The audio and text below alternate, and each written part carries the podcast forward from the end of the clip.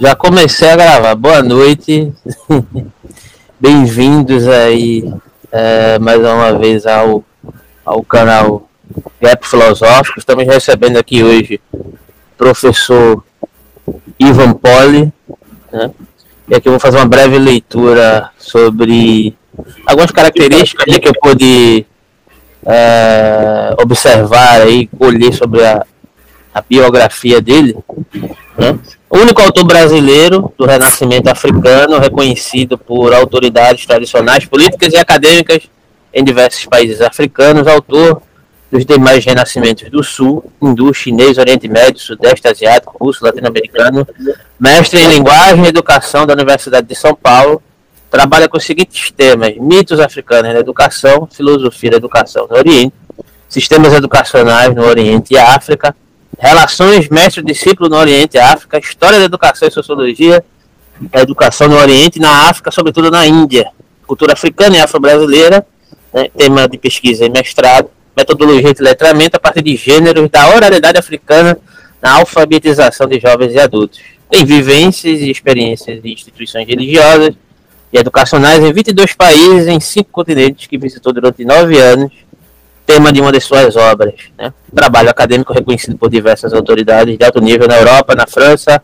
África, Nigéria, Benin, Ásia, Índia, América Latina, Brasil e Argentina. Então seja bem-vindo, tá? Pode ficar à vontade aí para o texto básico que foi sugerido foi o Xangô veio antes de Rousseau, mas antes ele vai fazer a recitação de um poema.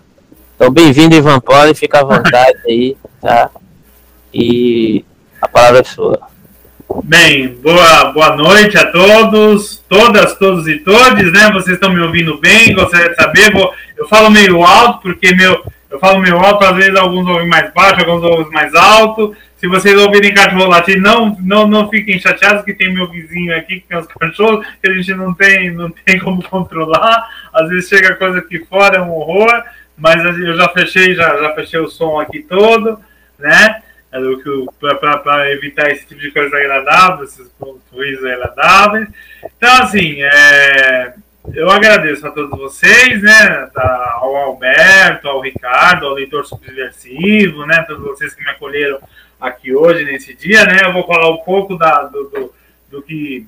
Eu vou começar recitando um poema, que foi um dos poemas do meu livro Eu em Pessoa, né, eu também falo do renascimento europeu, não só do renascimento do Sul, mas do século XX, mas do renascimento europeu do século XXI, no contexto de que a Europa não vai renascer nesse século se não reconhecer a própria diversidade dos imigrantes, né? E não reconhecer a dívida colonial. A dívida colonial, né? A dívida colonial não tem Europa, não tem como renascer de novo dentro da, de um pensamento de extrema-direita, um pensamento racista, né? Eles, a única saída para a Europa é, é, é, um, é, um, caminho autônomo e decolonial e em, em, em, em, acordo com os países do Sul, né? Mudar as visões do colonialismo, né? Fazer, fazer a minha culpa, né? E nesse poema, nesse, nessa questão, nesse, nesse, nesse, nesse livro, em pessoa, eu fiz dois livros, um do Renascimento Russo, né? É, lágrimas, última lágrima, é, cartas seladas com as últimas lágrimas de Mayakovsky para, de para os poetas de, de, de, para os poetas das revoluções de todos os tempos, né, do Renascimento Russo, que é um diálogo com a poesia de Mayakovsky de 36 poemas e alguns poemas e contos meus, né, em diálogo com 36 poemas de Mayakovsky. E eu, em Pessoa, o diálogo com a poesia de Fernando Pessoa 100 anos depois. Ambos diálogos entre a modernidade e a pós-modernidade né, líquida do século XXI. E esse do Pessoa, Renascimento é o encontro do Renascimento latino-africano com o Renascimento europeu, mesmo porque Fernando Pessoa ele viveu na África, né?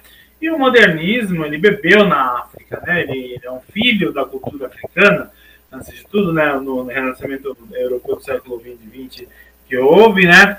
É, no pós-guerra teve o modernismo que, que veio o advento, né? E tudo isso, a estética, muito veio da África, né? Isso se, se reconhece, né? E esse poema, esses poemas do Homem Pessoa, tanto de eu vou abrir com um poema de Homem Pessoa, que é o Drogaria, né? Que é fala sobre negritude e saúde mental, né? É resposta ao poema ao cérebro de Tabacaria de Fernando Pessoa, né? Do século XX, né? É um diálogo da modernidade do século XX com a pós-modernidade do século XXI né, do livro em Pessoa, Diálogos com a Poesia de Fernando Pessoa, 100 anos depois. Né? Que foi esse livro que fez um grande sucesso. Não só esse livro, eu tenho vários textos, né? Inclusive tem uns textos aí que depois eu vou mandar, tem, tem outros temas que talvez eu li, que eu vou mandar aí para o Alberto, na questão que ele gosta muito de Nietzsche, né? Eu tenho um texto justamente que fez muito sucesso. Alguns textos fizeram, como esses, né? Que fizeram muito sucesso na Escola de Belas Artes de Viena, né? Que me fez entrar pela porta da frente. E aí tem uns, tem uns, tem uns alunos trans brasileiros, estrangeiros, não só trans, né? Tem uns alunos antifascistas, tem uns alunos da arte antifascista, né? Do, do, do, da Escola de Artes de Belas Artes de Viena, que me, me intitulam assim, né? O pessoal mais underground, ela fala que eu sou o novo Bertolt Brecht latino e negro do século XXI, né? Por causa dos textos, né? A filosofia do Toba, né? Xangô veio antes de Rousseau, é, que sou Freud se advan, que eles falam que são vômitos na cara de Freud, né? E da elite, da elite conservadora vienense, né?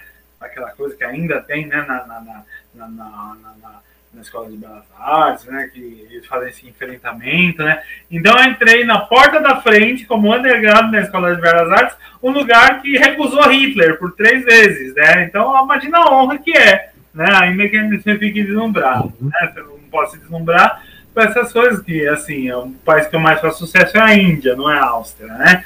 Os, os países europeus vêm depois. A Índia é o primeiro, a Nigéria é o segundo, a África do Sul o terceiro, quarto Estados Unidos, quinto Alemanha, sexto Filipinas, sétimo Brasil, né? E aí depois vem os outros países. Mas então, gente, eu vou falar desse poema, né? E aí, Alberto, eu tenho outros temas, eu tenho assim das crônicas de Exu, né? A filosofia do Toba, que é bem assim uma, uma crítica a essa essa questão neopentecostal, essa essa dos falsos pastores, né? Essa essa visão da descolonização uhum. do corpo, essa questão, essa toda essa questão que a gente passou aí nesse, nesse, usando a religião por, por, por, por, na política, né? Todos os lados usando isso, a hipocrisia, tudo isso, né? Tem outro, é, assim, Nietzsche, assim falou sete catacumbas, né?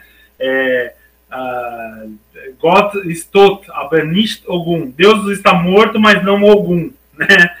Que é, é um diálogo que eu tive um pastor que falou que eu matei Deus, quando eu falei Gott, quando eu estudei, quando eu quando eu lecionava filosofia numa faculdade privada, é duro, viu, gente?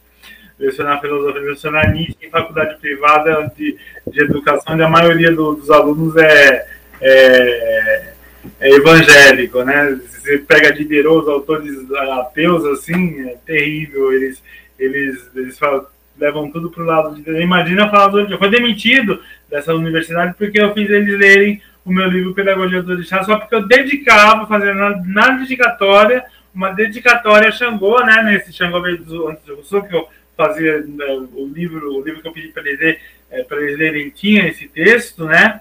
E só por causa do Xangô, as meninas se, se, se, se negras, inclusive, se recusaram a ler uma dissertação acadêmica, acadêmica, que não era o livro de São Cipriano que eu estava dando para elas lerem, nem um livro de magia, né?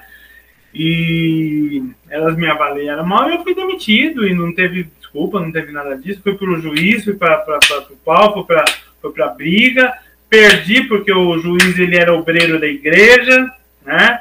Ainda quis me fazer pagar. Foi terrível, foi terrível, né? Foi terrível, terrível, terrível, terrível, né? Então, assim, vou ler o poema para vocês. Drogaria é um poema de negritude saúde mental. Resposta ao poema Tabacaria de Fernando Pessoa. Bom, drogaria. Ivan Poli, Oxum Feminino Bem Bom, século XXI. Resposta ao poema Tabacaria, Fernando Pessoa, século XX. Não sou nada, nunca serei nada, não posso querer sem nada. A parte, a parte disso tenho em mim todos os sonhos do mundo. Assim começa a tabacaria, né? Não é para menos, pois tomo um Rivotril. Doutora Derbal, Libere meu cardenal que estou passando mal. Orde a loucura psiquiátrica. Diálogos bipolares com a esquizofrenia. Só isso nos restou do pós-moderno. Pessoa nem imaginaria, cem anos depois, no que se transformou sua tabacaria. Psiquiatras do mundo, liberem o aldol aos esquizofrênicos. A risperidona aos bipolares. as sertralinas para ansiedade no shot das meninas, a fluoxetinas depressivas para o adeus às concubinas. Doutora Derbal, preciso do meu gardenal. Mal do século XXI, neuróticos anônimos, alcoolizados dos sonhos. Deixem-nos ser brilhantes poetas felizes anônimos, já que o século é de subcelebridades acéfalas inúteis. Você veio para o departamento de álcool e drogas, meu jovem? Não, doutor, me receite Viagra, pois o departamento sexo, bolsa nova e rock and roll já me basta. Estou apenas conversando com minha própria esquizofrenia. Diálogos com a síndrome de ansiedade. Não aguento mais esperar que esse século acorde, já que o ano 2000 parece ter tomado mais de mil gotas de Rivotril e desde então o tempo dormiu. Doutora Derbal, ainda preciso do meu gardenal. Haha, preciso continuar com todos os sonhos do mundo. Apesar do que diz a TV e suas mentiras e novelas politicamente corretas e ilusórias na pós-modernidade. Doutora Derbal, cadê meu cardenal? Você prometeu, aqui está a receita. Haha! Não aceito nada menos que um diazepam em troca dos inúteis livros de autoajuda e toda sua vã filosofia que está entre o céu e a terra, desde o último amigo oculto que os ganhei. Sertralina nele, doutor, muita ansiedade. Doutora Derbal, meu cardenal! Dane-se sua desritmia. Quero apenas brigar com o mundo da esquizofrenia. É apenas o mal do século. Vivam os psiquiatras da poesia. Ó farmaco-dependentes subelementados do sonho. A poesia do século é uma pomada de uso tópico, mas também pode ser um supositório, mas não é mais para comer. Cem anos intragáveis, na qual a poesia é para se sentir na pele ou por dentro de nós. Façam dieta, pois o remédio tem efeitos colaterais. Mal do século em comprimidos azuis. Apenas vendendo sonhos pendrajas para a pós-modernidade. Demacunaimidade. Assumamos-nos negros. Basta de baquianos florais de doutores Vila-Lobos e Monteiros Lobatos, eugenistas e banais, de terapeutas holísticos profissionais, com suas condutas éticas badawê. Seremos curados na gira de Umbanda de Aruanda, de nossos psiquiatras em transe, como a terra de Glauber Rocha, ainda nesse século, dançando a dança da chuva, aos espíritos das nuvens encantadas africanas, do templo de Iroko e Katendê, ao som dos filhos de Gandhi e do Ileaie. Assumamos-nos negros e sararemos, não mais sendo sararás das patologias, das patologias, haha, de nossa estupidez e cretinice nacionais, em surubas cândidas intelectuais, e saraus diversos, pecaminosos carnais, Afaste de mim esse cálice de temerosos canais. Não aguento mais a mediocridade da música de massa e da TV nacional.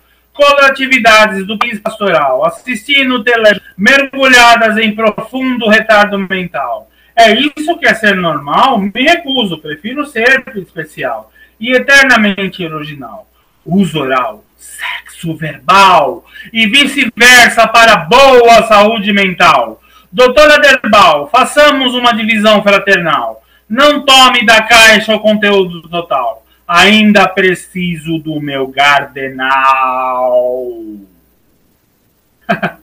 aí tem um vídeo, depois se vocês quiserem ver lá no Portal Afro, né? Que eu faço a recitação disso aí. Espero que vocês tenham gostado, né? É loucura, né? Todo mundo. Isso quer ser normal, me recuso. então, aí depois, aí depois para vocês tem o Oração da Launch. Depois, então, só para vocês se preparando o mesmo livro, né? Tem uma que eu faço uma religiosa, assim, que é a continuação do Menino Jesus, né? Que é uma homenagem aos pretos velhos, né? A continuação do os pretos velhos são cristãos, né? Na verdade, o Comber é cristão, né? É uma homenagem aos pretos velhos, a continuação do poema do Menino Jesus do Fernando Pessoa, né? Interessante, não vou ler aqui mas está lá no meu livro em pessoa, que está no, tá no academia.edu. Depois você coloca aí. Tá bom? Obrigado, Ricardo.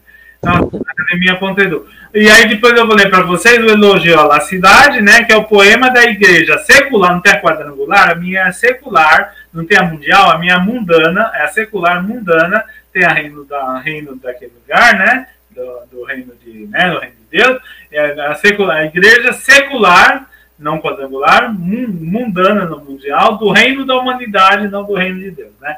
Então, a oração da, da, da igreja secular mundana do reino da humanidade, para que ele volte a viver entre nós, que elejamos uma bancada laica, ateia, de preferência humanista, marxista, né? E, ainda que eu seja religioso, né? mas que elejamos uma bancada laica, que ele volte a viver entre nós e nos livre da, das sombras desses tempos tenebrosos de bancadas religiosas e teocracia, quase teocracia, do talibã cristão que a gente vive, como foi meu caso, quase demitido por causa de, de, de cumprir a lei da MC19, né? Que ele, o Estado laico, ele quem que vocês estão pensando? O Estado laico viveu entre nós, né? Que está dois mil anos aí, a gente precisa da volta do Estado laico, né? Jesus, se voltar, é, assim, pode fazer muito, é, não vai passar desapercebido, mas o Estado laico a gente precisa, né? Eu já deixo a mensagem dele, é importante, né, para quem acredita, né? Mas então é isso. Então, gente, eu vou falar esse texto, eu vou fazer um estudo, então, para abrir, né, para dar uma aberturinha aqui para vocês, né? Dessa, dessa questão da, da, da polêmica, né, do Xangô antes de Rousseau, né? Xangô Variante de Rousseau é, é um texto, é um, Xangô de Rousseau é um texto meu, né, que, vai, que saiu no Paideia Negra em 2016, né, e eu usei nesse, nessa faculdade, eu fui demitido justamente só, não foi por causa do Rousseau e do, do Coisas Sociais, foi por causa do Xangô, que as alunas falaram que era o demônio. Eu, imagina, então só para você ter uma ideia, se para um aluno negro, né, o, o ancestral dele é o demônio, no ponto de vista desse ancestral, né? Eu estou falando não da religião do candomblé, estou falando do ancestral, dos valores civilizatórios africanos, né? Do ponto de vista da ancestralidade africana e da civilização africana, do, do, esse negro é uma aberração civilizatória, né?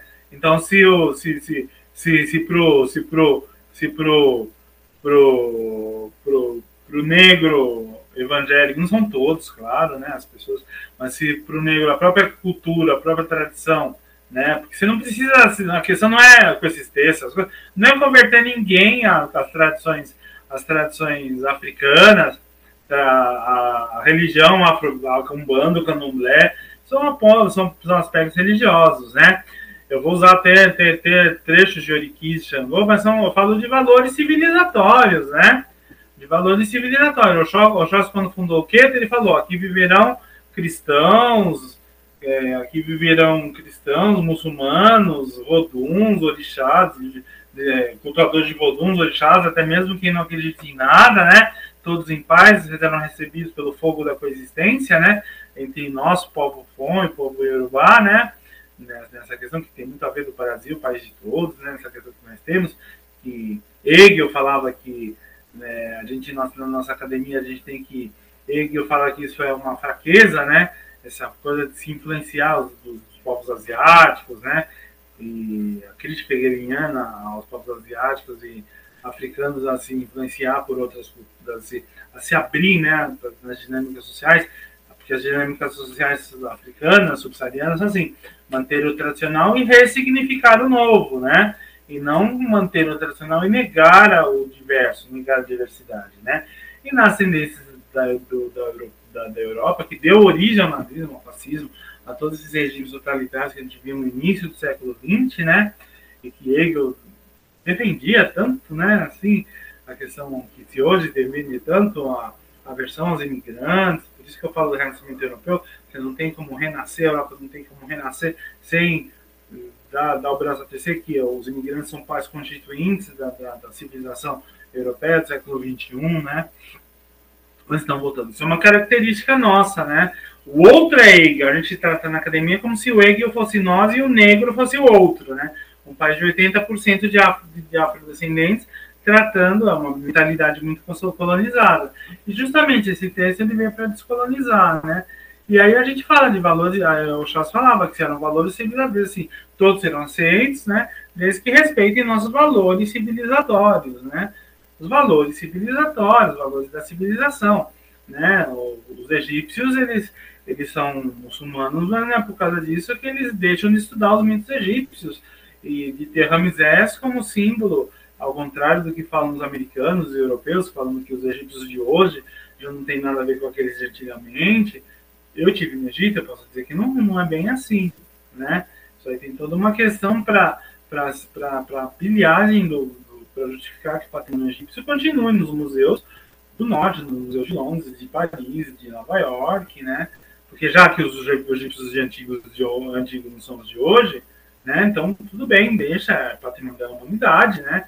Não é patrimônio do Egito, né? Então, assim, também como os gregos, tem uma questão dos mitos gregos, os gregos hoje em dia são a maior parte, 95%, 90%, praticamente é, 99% da população cristã, né? Cristã, 97, 98% do ortodoxa. E você não vê nenhum padre ortodoxo falando que Afrodite, os gregos têm orgulho dos mitos, né? Os nórdicos, os nórdicos fazem sacrifícios humanos, coisas que os iorubás não faziam muito, muito, muito tempo antes que os nórdicos, né? E você não vê o Feliciano falando dos nórdicos, você não vê ninguém falando dos nórdicos, né? Os nórdicos, eles têm que Thor, Odin, os mitos fazem parte, né? Os romanos, você não vê o Papa dizendo que Vênus é o demônio, né? Claro que ele não vai lá rezar no templo de Vênus, no Vaticano rezar no templo de Vênus, com pessoas é, fazendo sexo embaixo do, do, do, do, do púlpito, como se fazia na época de Vênus, que era uma tradição, né? Mas assim, ele não vai dizer que é o demônio. Da é, é tão absurdo. A gente está num talibã cristão, tão talibã, a gente, tá, a gente não está tão diferente do talibã lá, que quebrou as estátuas de Buda, né? E com com a ONU fazendo vista grossa, né? Com o talibã, né? Com, com o nosso talibã cristão, que aqui os, os terreiros são invadidos e os terreiros não são declarados patrimônio cultural, né? Para ter produção no Estado, e nem governos progressistas tiveram, né? Por mais que a gente saiba que não tem nem comparação, que cresceu seis vezes o número de ataques e intolerância, 20 vezes o número de intolerância religiosa, né? E os valores, a gente fala de valores civilizatórios, está falando de valores civilizatórios, não de religião. Mesmo porque, para começar, já para começar teoricamente, né? Como começam os cursos, né? O meu, quando eu começo lá o Antropologia dos Orixás, Sociologia dos Orixás, inclusive tá de graça, viu, gente? Lá no diaspora.black, tá? Meus cursos de Antropologia e Sociologia dos Orixás, que eu cobrava 250 reais, eu gravei tudo e tá tudo de graça lá, tá? Tem um curso, esse, esse vídeo Xangô de Rousseau, em Ancena que eu de Van, Sociologia de Exu, tá tudo de graça lá em Masterclasses, tá? Coisas que eu cobrava não é nasceu. Xangô, Xangô veio antes de Rousseau. Xangô veio antes de Rousseau. É, Xangô nasceu antes de Rousseau. Eu estou brincando com você, Ivan, só para a gente adentrar. Então, então assim, é, então, assim, o curso está de graça lá, está no Diaspora Black, vocês vejam, né? Recomendem. Até 31 de julho tem o curso de Filosofia Africana Decolonial, que a gente dá certificação internacional, né? Mas então, querido, a gente tem todas essas questões, né? E o mito, já adentrando, já adentrando, antes de explicar o Xangô versus do Sul, né? Mas já adentrando no tema, o mito, a gente tem que o mito ele tem quatro funções, segundo Joseph Campbell, no Máscaras de Deus, lá, né? O clássico da mitologia, mitologia religiosa, né? É... Quer dizer isso, você manda depois. Eu até eu acho que eu tentei adentrar um desses cursos lá, mas eu não conseguia. Acho que eu, devido à minha ignorância em algum, em algum sentido lá, eu não consegui acessar. Mas você manda que eu coloco na descrição do tá vídeo posteriormente. Aproveitando aqui, já que houve essa, essa questão aqui, não querendo interromper você, né? Mas é, o, que é que, o que é que te inspirou, de certa forma, a, a prover esse poema é, Negritude, Saúde Mental, Drogaria? Não, drogaria, né? drogaria. drogaria. Tudo eu vi lá a tabacaria do Fernando Pessoa, né? Falando das pessoas que frequentavam a tabacaria para sair, que era uma fuga, né? Que era da realidade, né? Que muito em cima de Nietzsche, do que Nietzsche falava, né? Na questão europeia. Tá? E aí eu tenho uma questão minha própria, né? Com, com os psicotrópicos, com um, um, trauma que eu tive, né? Uhum. E, na forma de ser tratado, tanto não só nesse poema, mas no Yansan Enlouqueceu em seu divã, você vê que a questão do racismo, a questão, as questões culturais em relação à população negra, tanto na, na psicologia e na psicanálise, está no Yansan, que eu falo de Sedivan, e no na psiquiatria está nesse drogaria, né? Que muita coisa não é levada em consideração, muita coisa que a população negra uhum. passa, né? Em relação a, a, as perturbações mesmo mentais, as, as, a saúde mental da população negra são levadas são menos parece que a saúde população, da população negra é menos importante, né? A pressão social, a, a saúde da, da, população negra é menor, é menos importante do que a saúde da população branca. Né? A gente sente isso. E aí, quando eu comecei a me assumir negro, né, eu não sentia isso antes, mas quando eu comecei, na verdade, assim, quando eu tive os problemas, já, tava, já me assumia negro, né? Mas quando eu comecei a, a lidar com a, com, com, com, a cultura negra, me aprofundar na questão da, dos valores identitários, eu sentia que tinha um abismo muito grande ali entre entre a psiquiatria, né, entre a psiquiatria o, e questões que, se, que são ligadas ao racismo, a, por exemplo, o que eu passei com essas alunas, o que os negros passam, a pressão social, como falou o Ricardo, que a população negra passa, né, e que mexe muito, vulnerabiliza muito com essa questão da saúde mental. A população negra tem uma resiliência muito maior, né, e aí eu falo, não só como nós somos maioria da população negra, né, a gente vê essa, eu não sei se você vê os pontos, né, que você deve ter percebido, eu falo do jornal, eu falo da televisão, eu falo do país pastoral, de todas essas fugas pela alienação, pela, pela, pela, pela, é pela domesticação da população negra, né, da tentativa, tentativas de domesticação cultural da população negra, de repressão cultural, que são essenciais para o desenvolvimento de uma boa ação do saúde mental, que a transgressão faz parte disso, né? Quando eu falo uso verbal, sexo, sexo, é, uso, oral, uso oral, sexo verbal, né? Meio brincando também com, com o contrário, com, com o resto, né? A questão da sexualidade, a transgressão, as transgressões são necessárias, né? E que a religiosidade, falando de tudo isso, né? E que normalmente a gente, todos nós estamos precisando desse cardenal, né? Desse cardenal, todos nós, assim, nessa sociedade do século XXI, o século parece que dormiu depois, até o ano 2000 foi, e do 2000, 2020 parece que dormiu. Então eu faço uma coisa geral, né, da negritude, do Brasil, da situação do Brasil, né, e da saúde mental da população negra, das questões ligadas ao racismo, né, e coisas que não são adequadas, as pessoas vão para terapias holísticas, florais, coisas nessa questão né, europeia e se esquece muito da cultura, muita coisa ligada a valores culturais, ao desenvolvimento de uma cultura autônoma, ao desenvolvimento de uma cultura de qualidade, com valores negros. Isso aí teria um impacto muito grande na saúde mental da população negra, né? Ao invés desse amordaçamento, dessa, dessa, desse adestramento, né? Quando eu falo, umas, hum, dou umas diretas mesmo ali, né? Então eu quero dizer isso, que todos nós, assim, antes de tudo, todos nós precisamos desse gardenal, né? Que todos nós estamos, a sociedade está doente. A sociedade está doente e a maior doença da sociedade, quando eu falo de saúde mental e negritude, é que o racismo faz parte dessa doença mental da sociedade, né? Essa doença social, essa doença social, né? o racismo e que faz parte também da, da fazer parte da questão do tratamento da saúde mental, né? os fatores culturais e o complemento no texto que o Ian Senna que estou falando de advante, depois eu posso mandar para vocês, né?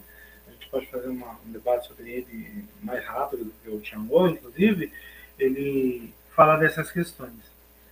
Mais alguma coisa, Alberto, nesse sentido? Alberto? Não, pode, pode desenvolver, pode ficar à vontade. Era, era, era mais essa questão mesmo, para saber a inspiração, né? Porque a gente sente o peso, né, da, da, da digamos assim, da, o sentido do poema, né? Mas é, é, bom escutar o autor falar dos seus próprios sentimentos para poder é, saber o que, o que de fato ali foi é. projetado ali, né? É, porque tem coisas que as pessoas veem no meu poema, até as coisas que eu falo, eu, pô, nem vi isso, eu nem vi isso, eu nem vi isso. E tem coisas que eu falo, as pessoas, ah, nem vi que você pensou isso. Eu, eu sou, eu sou uma pessoa, eu me trato com psicotrópico, todos esses remédios aí, uhum. sertralina, eu já tomei uma grande. Só gardenão, eu falo gardenão, mas não tomei gardenão. Mas assim, esses Rivotril, todos esses remédios aí, né? Da, da modernidade, dessas drogas, esses psicotrópicos aí da modernidade, né? A gente. E aí você vê também uma questão, né? Que na, as pessoas, muitas pessoas que não têm, não têm condições de ter um tratamento psiquiátrico, né, caem no mundo das drogas e viram dependentes químicos, né?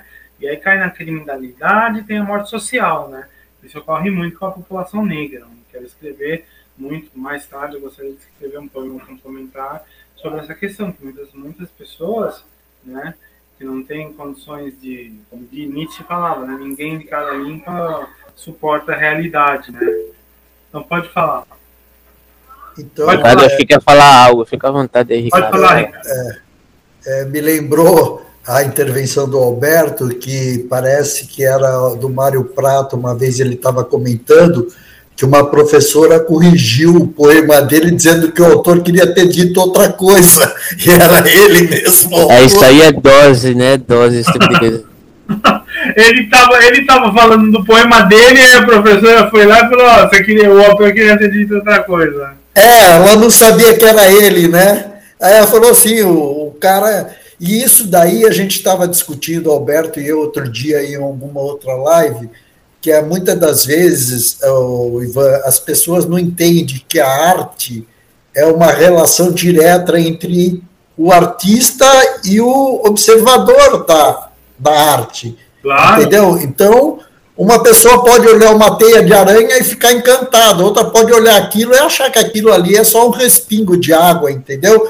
Mas a arte tem esse elan, entende? tem esse fundamento de provocar comunicação. Mas A, B, C pessoas podem interpretar diferente, mas quando elas estão alinhadas na arte, mesmo que seja diferente, elas vão entender um bom sentido também da coisa, né? Claro. Com certeza. Mas então, gente, vocês entenderam, só, só voltando essa questão dos valores civilizatórios, que eu estou falando de valores civilizatórios, eu não tô, mesmo ainda que eu tenha paramentado da questão africana, sou de Oxum, sou guardião do segredo de Oxum, da questão do, dos valores civilizatórios, né? Dos valores civilizatórios, né?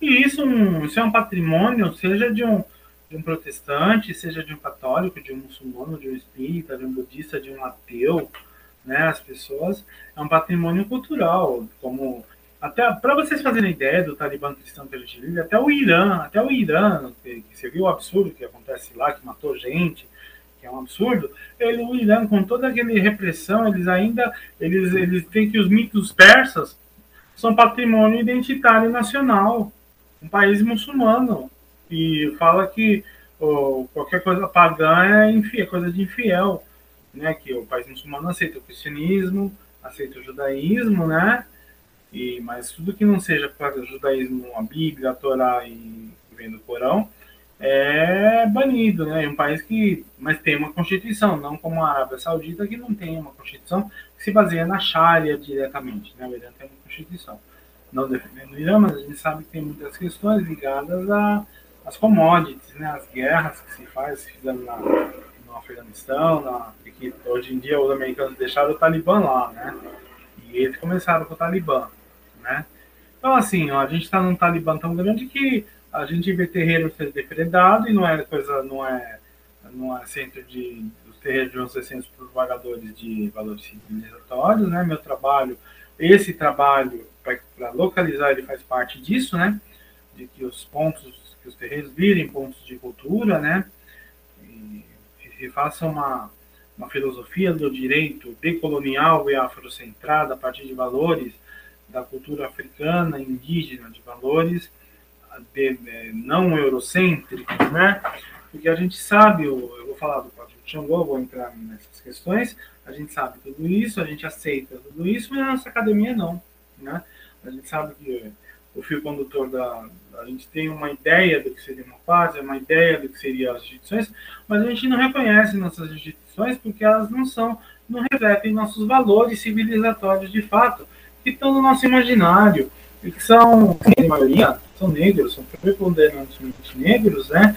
E que não são reconhecidos, né? Ainda que de pessoas que não, sobre pessoas que não se declaram negras, né? essa questão do fogo da coexistência, tudo da minha obra. E quando eu falo Xangô de Rousseau, é meio uma, uma provocação nesse sentido, né? Dizendo assim, pô, a gente estuda Rousseau e parece que tudo que Rousseau falou tá lá com Rousseau, né? Veio, veio com Rousseau, começou com Rousseau, mas tudo que ele se refere, tudo aquilo que deu origem ao fraternité, égalité, fraternidade, igualdade, liberté, liberté, fraternité, égalité, né? Liberdade, igualdade, fraternidade, os valores da República Francesa que deu origem à Declaração dos Direitos do Homem, né, que deu origem à Declaração dos Direitos Humanos muito tempo depois, né, tudo isso veio lá das, das tradições africanas, indígenas, ameríndias, e estão no, Código de Xangô, então tudo isso eu vou provar que está lá no Código de Xangô, né, e a gente despreza, e até as pessoas, a gente permite que pessoas negras demonizem essas, essas pessoas que se transformam em abelações civilizatórias demonizem, né? E o mito tem quatro funções, de qualquer forma. A primeira, mística, religiosa. A segunda, cosmológica. Cria, ele, ele, ele dá, ele, ele explica a ordem do cosmos, né? Como, como qualquer mitologia, né? Ele tem a função é, sociológica, cria corpos sociais, né? muito diversas, as vias universitárias, do Jobaloaê, a medicina tradicional, de Oxóssi, os caçadores, de alguns ferreiros, de Yansan, senhoras do mercado, as chefes de família, de Oxum, as educadoras, né? E isso aí teve reflexos na diáspora, na nossa civilização. E é um absurdo a gente ver, a gente estuda na educação lá, o pai romano, o herói grego, lá dos brancos, a ADT, a competição, a excelência, e não estuda os valores negros, né? Como se as senzalas não tivessem valores civilizatórios que nos educaram, né? Só porque os povos eram ágrafos, né? Que nossas avós, as agregados de família, que toda a nossa civilização brasileira não tivesse essa influência, passa na invisibilidade, né? Na nossa educação e nos nossos códigos morais, a gente vai falar, não, Rousseau falou isso, tá, tá, tá, tá, tá, tá, porque os franceses, porque a Revolução Francesa. Aí você vê o professor da FEPS, Aí você vê o professor da FEPSP, lá da, da Sociologia Política de São Paulo, um professor, falando assim, ó, na verdade o que aconteceu? Lá os jacobinos, porque no Brasil a história não reflete a, movimentos populares, de fato, realmente não reflete né, a história oficial. Porque lá na França, os jacobinos, não sei o quê, mas deixa estar que tudo que os jacobinos na França que falavam, ele faz inspirar lá na África e nas sociedades tradicionais na Europa antes, que, que eram contemporâneos africanos, e que tá, ele foi, é, na verdade, assim, o cara foi se esperar num código lá, que é um código que é o mesmo código do Xangô, e a gente, esse cara da França nem faz ideia de que tudo que ele fala que é legítimo na França é, é o que nossos quilombos aqui no Brasil tinham no seu código moral de não competição, de caráter, né? Da demacuna, quando eu falo demacunaimidade, esse processo, né?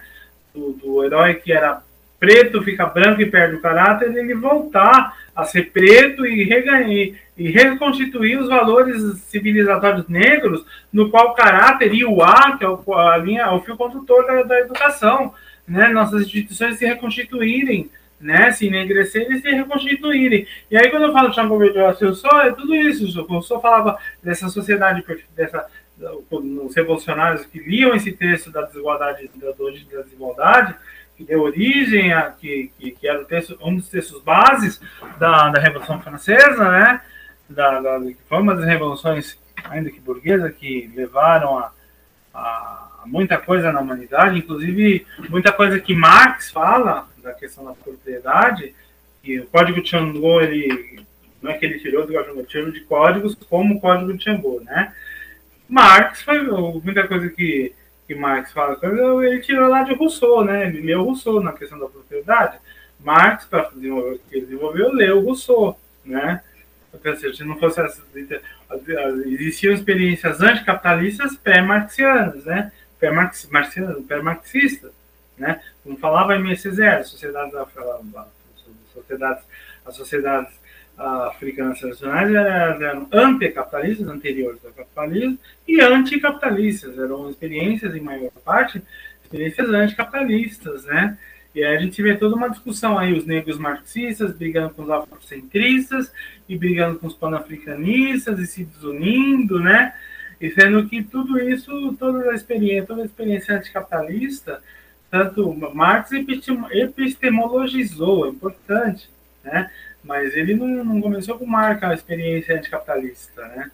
Na humanidade. Isso aí, na, na África, as experiências primeiras são na África, na América Latina, os próprios índios, eles trabalhavam não para mais-valia, essas sociedades inspiraram. Então, quando Marx leu Rousseau, ele era inspirado.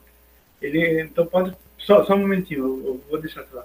Então, quando Marx leu Rousseau, né, ele, o Rousseau ele se inspirou nisso, então indiretamente o que Marx foi escrever lá na frente estava inspirado nessa, nesse, então a gente pode dizer que Xangô inspirou Marx, você entendeu? Xangô, o Xangô veio antes de Rousseau e de Marx, né? Inclusive, esse Rousseau veio antes de Marx, né?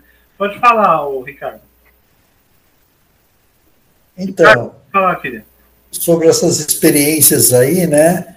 Eu acho que Xangô ainda veio antes de Moisés também, eu acredito. Então, não teria algum esse código, tipo assim, Hammurabi, assim, pelo menos uns dez mandamentos de Xangô, por exemplo, eu só estou fazendo uma provocação, quais seriam, assim, as prioridades de um código moral de Xangô, que eu não conheço essa história, entendeu? É, a gente, eu gostaria de, a gente desenvolver no texto, você vai entender, tá? Na verdade, Xangô veio depois de Moisés, de Hammurabi, desses né? Sim, o sim, sim. Ele, ele é tão antigo quanto o Xangô é do século... Xangô, o código de Xangô, os códigos, os códigos tradicionais no qual o Xangô se baseou, ele é contemporâneo a esses códigos, né? Ele é tão antigo e contemporâneo a esses códigos. Mas você vai ver os códigos, eu vou falar, você vai entender. Né? Então, querido, vamos lá para o Xangô antes de Rousseau. Se vocês quiserem, eu vou, eu vou, vou seguindo aqui, eu vou seguindo meu PowerPoint, né? Só para me basear, né? Então, assim, no discurso da Xangô, na verdade, antes de Rousseau, já fazendo prólogo, né, que já fiz, né? Eu vou falar né? Vou fazer uma exposição teórica, primeiramente, né? Depois a gente abre a discussão, né? Já antes de Rousseau, o homem natural em Rousseau. Então, na verdade, assim, o código do homem de Xangô e de, Rousseau vem da, da, da, ideia de homem natural, da, da, natureza. Então, não é uma coisa assim. Então, já dá para que se entenda, né, Ricardo? Não é uma coisa que se vem de uma construção somente, de uma construção puramente de uma construção social vem de uma origem animal do homem, de uma origem da natureza humana, né? Não é uma origem construída a partir de um código social por de uma virtude, que a virtude, sobretudo, ela vem do desenvolvimento de um, de, de um convívio em grupo, de um convívio social, social, né? Isso aí vem, antes de tudo, de uma lei natural, né? para se ter uma ideia, né? Vem a partir da natureza, como a gente vê no comportamento das, das, das sociedades africanas que se inspiram, né? Tá bom, querido. Se precisar de passar um slide, se você quiser passar o um slide, você pode passar. Não, não precisa passar o slide. Não precisa passar porque porque ele, ele pega pouquinho, assim, não, não precisa. Eu, vejo aqui. Então, o discurso de Rousseau sobre a, a origem das igualdades. Se você quiser eu vou, vou seguindo, se você quiser ir passando, mas é para as pessoas acompanharem, né? Apesar que tem uns textos que estão em francês. Tem uns textos que estão em francês. Eu traduzo aqui, mas que estão em francês, né?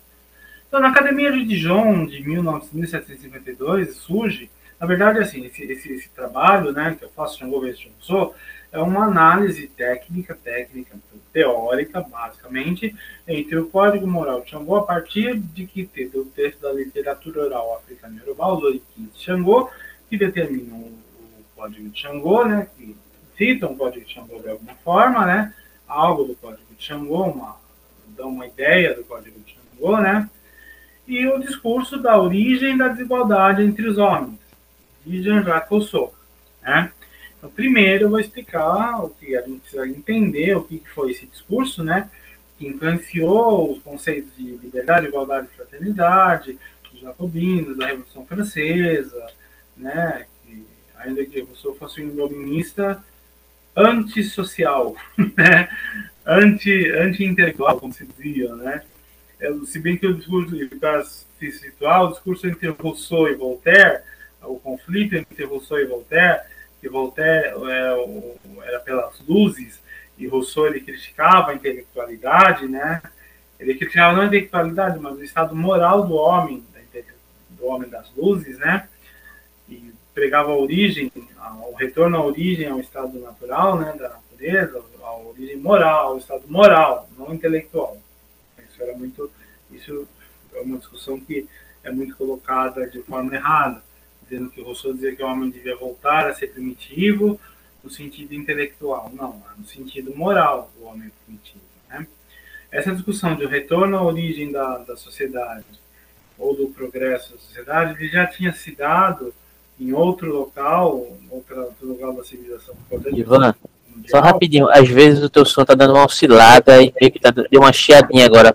Tem como ver se dá, pode dar uma melhorada, senão pode prosseguir mesmo assim. Tá bom, mas eu vou falar mais alto. Tá melhor agora? É porque tem um chiadinho assim de fundo, como se fosse uma má conexão de alguma coisa. Mas tá tranquilo, pode prosseguir, dá pra ouvir, tá? Tá bom, sem problema. Eu vou, vou mexer aqui no.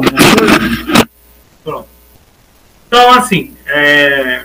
na verdade, o que acontece? Essa, essa discussão se deu entre Confúcio e Lao Tse, contemporâneos. Não, tem pessoas que falam que eles conheceram, não se conheceram, né? Mas o Confúcio ele pegava, né, a via negativa. O Confúcio, não, o, Lao Tse, né, o Lao Tzu, o Lao Zi, né, o Tao Peking pega a via negativa, pega o retorno à, água, na verdade, o homem como para imitar a água, né? O homem tem que ser que nem um bebê, o homem tem que ser voltar à, origem da sociedade, a sociedade tem que o tal para ele é o retorno à origem, né? Já o tal para o tal para o Confúcio é outra coisa, é ligado ao Ren, é o senso de humanidade, né? o senso do desenvolvimento humano, a intelectualidade, é o homem brilhante, são os estudos, né? e para o Lao Tse, o homem que se, se, ele acha que os estudos corrompem, né? que é assim, a intelectualidade, a intelectualidade, não os estudos em si, mas a intelectualidade corrompe os homens, né? E Confúcio não, ele falava não, ele era seu desenvolvimento social e Lao Tse pelo, pelo retorno à origem, pelo retorno à origem da natureza humana, de uma natureza humana, uma natureza, uma natureza do tal, da natureza da criação, né? E o Rousseau, ele vem falar dessas questões, né? Na, quando, quando ele chega no discurso dele, né? Nesse discurso ele vem, ele tinha essa defesa, né?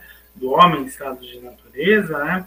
Então, falando do discurso dele, ele fez esse discurso a um pedido da Academia de Dijon, né, de 1752, né, esse discurso da Academia de Dijon de 1750, esse, esse pedido era essa questão que foi colocada para vários filósofos, vários estudiosos, foi em francês. Quelle est l'origine de l'inégalité parmi les hommes si elle est autorisée par la loi naturelle? Qual a origem da, da desigualdade entre os homens e se ela é autorizada pela lei natural, por uma suposta lei natural? né? E aí, assim, isso aí vem antes do. Isso aí vai dar origem lá à Revolução Francesa, que ocorreu mais tarde, né? E aí ele vai falar assim, o homem, mas o, o mais avançado de conhecimento é sobre o homem, né? Então isso que levou ele a fazer isso. Já dando spoiler, ele ficou em segundo lugar, ele ficou em segundo lugar nesse, nesse concurso, né? Ele foi em segundo lugar nesse concurso. O primeiro eu não sei quem é, mas o dele foi tão brilhante que até hoje é reverenciado e deu origem a muitas mudanças profundas na humanidade, né? Só que ele, aí ele vai fazer, ele vai tentar responder, só que sem dados históricos, sem dados assim é, dentro de uma linha do tempo, sendo dados cronológicos, né? Ele vai tentar responder em determinados tempos aparentes, né? Determinados tempos uh, supostos tempos, né? Tempos uh, tempos que a humanidade se desenvolveu de acordo com o que ele acreditava, né? mas sem dar datas em si. Né? Ele diz que a humanidade, ele começa a separar, fala assim, que os homens eles passaram, por, eles passaram por três estágios. Né? E o primeiro estágio é o estágio do homem natural. Então, para entender, antes de tudo, né, é os saltos de civilização. Né? O primeiro estágio seria o estágio do homem natural. Né? que é o homem, o estado segundo, o estado de natureza, segundo Rousseau, né? E que aí ele vai começar, ó, não se pode conhecer a origem das desigualdades sem conhecer primeiramente o homem, né? Tem que conhecer para saber esses saltos de desenvolvimento, né? Você tem que conhecer para saber aonde se dá a desigualdade, né? E que o homem, ele defende que o homem deveria retornar ao estado moral do homem, estado de natureza, para evitar os dissabores de sua época, né?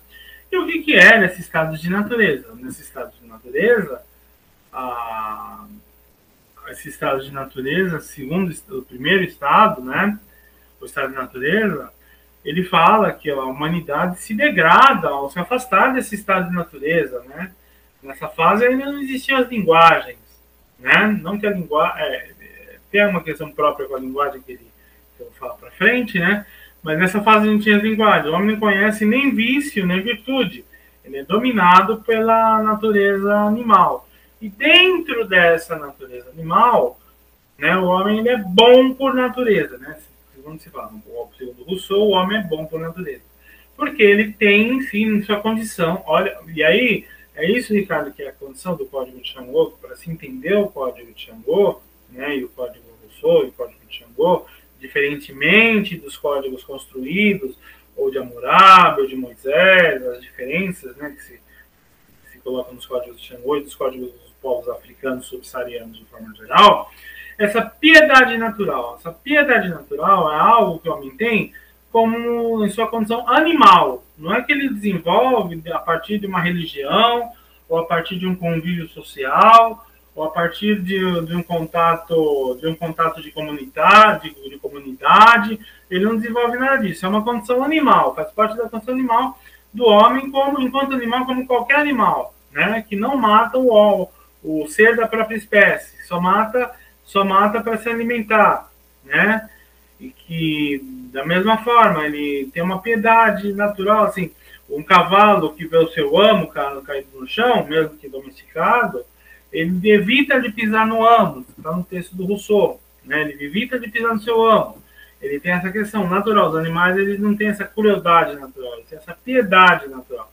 O animal ele não mata, como eu falo, o meu animal mata poucos animais. O único animal, um dos únicos que mata o, animal da própria espécie é o homem, né? E usando a razão, né? Então assim, ele fala usando a razão, assim, usando a emoção, mas assim, arquitetando, planejando um crime, se planeja um crime, né?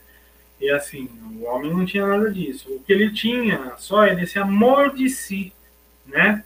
Esse amor de si, ele tinha piedade natural, né, pelos seres, e para ele tinha um senso de autopreservação. Esse amor de si, esse auto, senso de autopreservação que, que, que se coordena com essa autopiedade, né? na autopreservação. E nesse estado, todos os homens se viam como iguais, porque não tinha linguagem, toda a natureza era de todos, tudo era de todos. Então, para entender Marx, então, assim, eu estou falando de Rousseau, mas assim, para quem estuda Marx, tem que tem muita gente que fala, ah, não gosto, tem gente muito boa aí, né? Fala, ah, não gosto de estudar essas coisas de Rousseau, tá, tá, tá, e é marxista. Bem, se você é marxista, tem que entender, pelo menos, esse discurso o discurso primeiro do primeiro antes de Marx vem esse discurso da, da origem da desigualdade entre os homens, né? Marx leu isso para desenvolver o que ele fez, né? Assim, se você não entender isso, você não vai entender muita coisa de Marx, né? Do que do que Marx ia se basear. Então, assim, justamente esse estado, quando esse estado, quando se fala da utopia de Moros, né, dos socialistas, tudo mais, esse estado de que não há desigualdade, né? Esse estado esse estado natural que não há desigualdade, né? que não existe desigualdade, até o próprio senso de, de, de anarquia e tudo mais, né? que não existe desigualdade, é anterior. O homem já viveu isso anteriormente a qualquer, a qualquer formação social póstuma, né? de, uma, de um estado de um estado de comunismo. De, é, de, é, então, quando os, os, jacobinos lá, os, os, os revolucionários da Revolução Francesa vão fazer a, a ideia de Estado, eles vão se basear nesse estado de natureza. Né? É o primeiro estágio. Então, vocês entenderam essa questão? O que, que era esse estágio de natureza? Né? Ainda que fosse um estado é, intelectualmente primitivo e rudimentar, era um estado de grande desenvolvimento moral e social, né? E aí, é, a segunda fase na qual entra, aí a gente, para entender o código de Xangô, a gente tem que entrar aqui, né? É o início das sociedades, se iniciam as sociedades. Segunda fase é o início do, do, da vida social, né? E segundo Rousseau, vai ser a fase mais feliz da humanidade, né? O início da comunicação, né? Se dá o início da comunicação. É, se bem que o que vocês adivinham o que, que, o que, que gerou o início da desigualdade foi justamente a linguagem, né? O início da linguagem, ele faz uma, assim, a gente só vê a linguagem como uma coisa boa, agricultura, tá? mas teve outro lado, ele mostra o outro lado também, né? Que com Elígio, com a Babel, né? A ideia, a inclusive a ideia da Babel, né? A ideia da Babel cristã, né? A Babel cristã, né? Que os homens que eles possam se entender mais, né? A Babel, a, bem que a Babel, ela vai ter uma explicação religiosa da maldição de Deus, do homem querer ser maior e não sei o que, tá, tá, tá. Tem toda essa questão religiosa aqui na questão de Rousseau, na questão de Rousseau, para justificar, mas na questão de Rousseau, para justificar, porque assim, porque a ideia de Deus é central, mas na questão de Rousseau, não tem essa ideia, ele não coloca essa ideia, essa ideia religiosa, né? Ele fala que a comunicação, quando os homens passam, naturalmente a se agrupar, né? Para ele se dar, a questão se dá não por causa que se construir uma torre e que os homens são amaldiçoados por tentar disputar o poder de Deus, não. Na verdade, os homens começam a se agrupar, né? Se agrupam em sociedade, a forma-se a família, né? A família, né? O início das famílias e dos povos, né?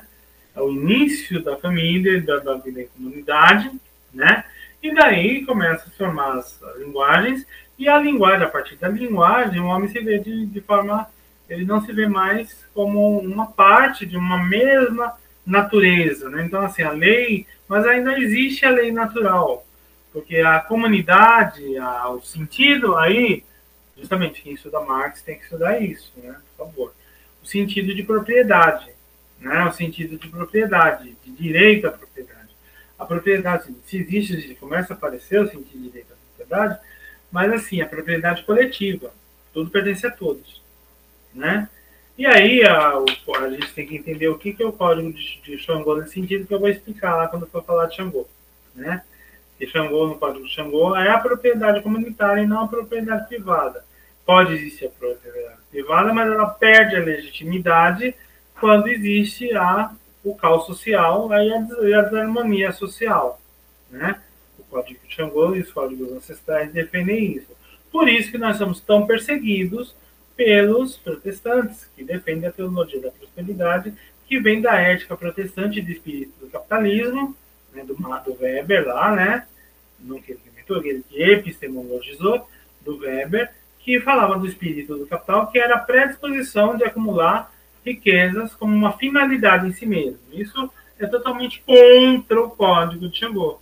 Né? Por isso que nós somos tão perseguidos, os, os quilombos, os indígenas, a gente tem que ser evangelizado, nada contra a evangelização em si, o cristianismo em si, mas da forma que é feito com esse objetivo. Né? E falando que as tradições africanas são demônios, mas porque isso é o demônio para o capitalismo. Né? É como eu falei no, texto que eu fiz lá para o Negro Belchior na, em 2015, para a Carta Capital, e as, as, as africanas e indígenas contradizem o espírito do capital. Né? Então, assim, o início das famílias dos povos, a linguagem, o mal voluntário, o mal voluntário, a vontade de fazer mal ainda passa a ser reprimida, né? Porque se tem ideia que essa piedade natural existe. E aí surge o quê? As sociedades tradicionais seus códigos. O código de Xangô ele surge nessa época, nessa fase de início da sociedade, que o homem ele foi mais feliz, segundo Rousseau. Né? E aí, todo o sentido de sociedade perfeita lá da Revolução Francesa sai disso. Né? E aí a gente vê, como eu falei, o professor da FEP falando, ah, é porque os franceses, tá, tá, tá. ele está falando isso, ele está falando dos africanos, que lá da sociedade africana. E o professor da FEP brasileiro aqui vai falar que o francês não sei o que, que nós não. não. Você entendeu? E que nós não, vai falar que o francês lá que nós não, e ignorando nossos quilombos, onde isso existia, né? E aí, a fase na qual ele fala que a humanidade deveria continuar, né? E a saída dessa fase marca a decretude da raça humana. O homem se corrompe, o homem corrompido, né? Então, é bem claro que a gente fala que não é porque o homem ele ganhou luzes, né? Que ele ganhou inteligência, que ele se corrompeu. Ele se corrompeu nesse processo mas não é desvadamente.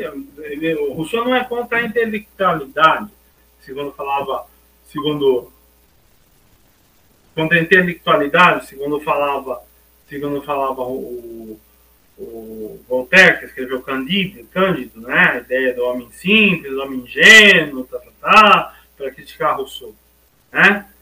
Na verdade, é um discurso anti-civilizacional, anti, anti, anti não era anti-igualdade, era anti uh, questão do progresso civilizacional sem a moral, né?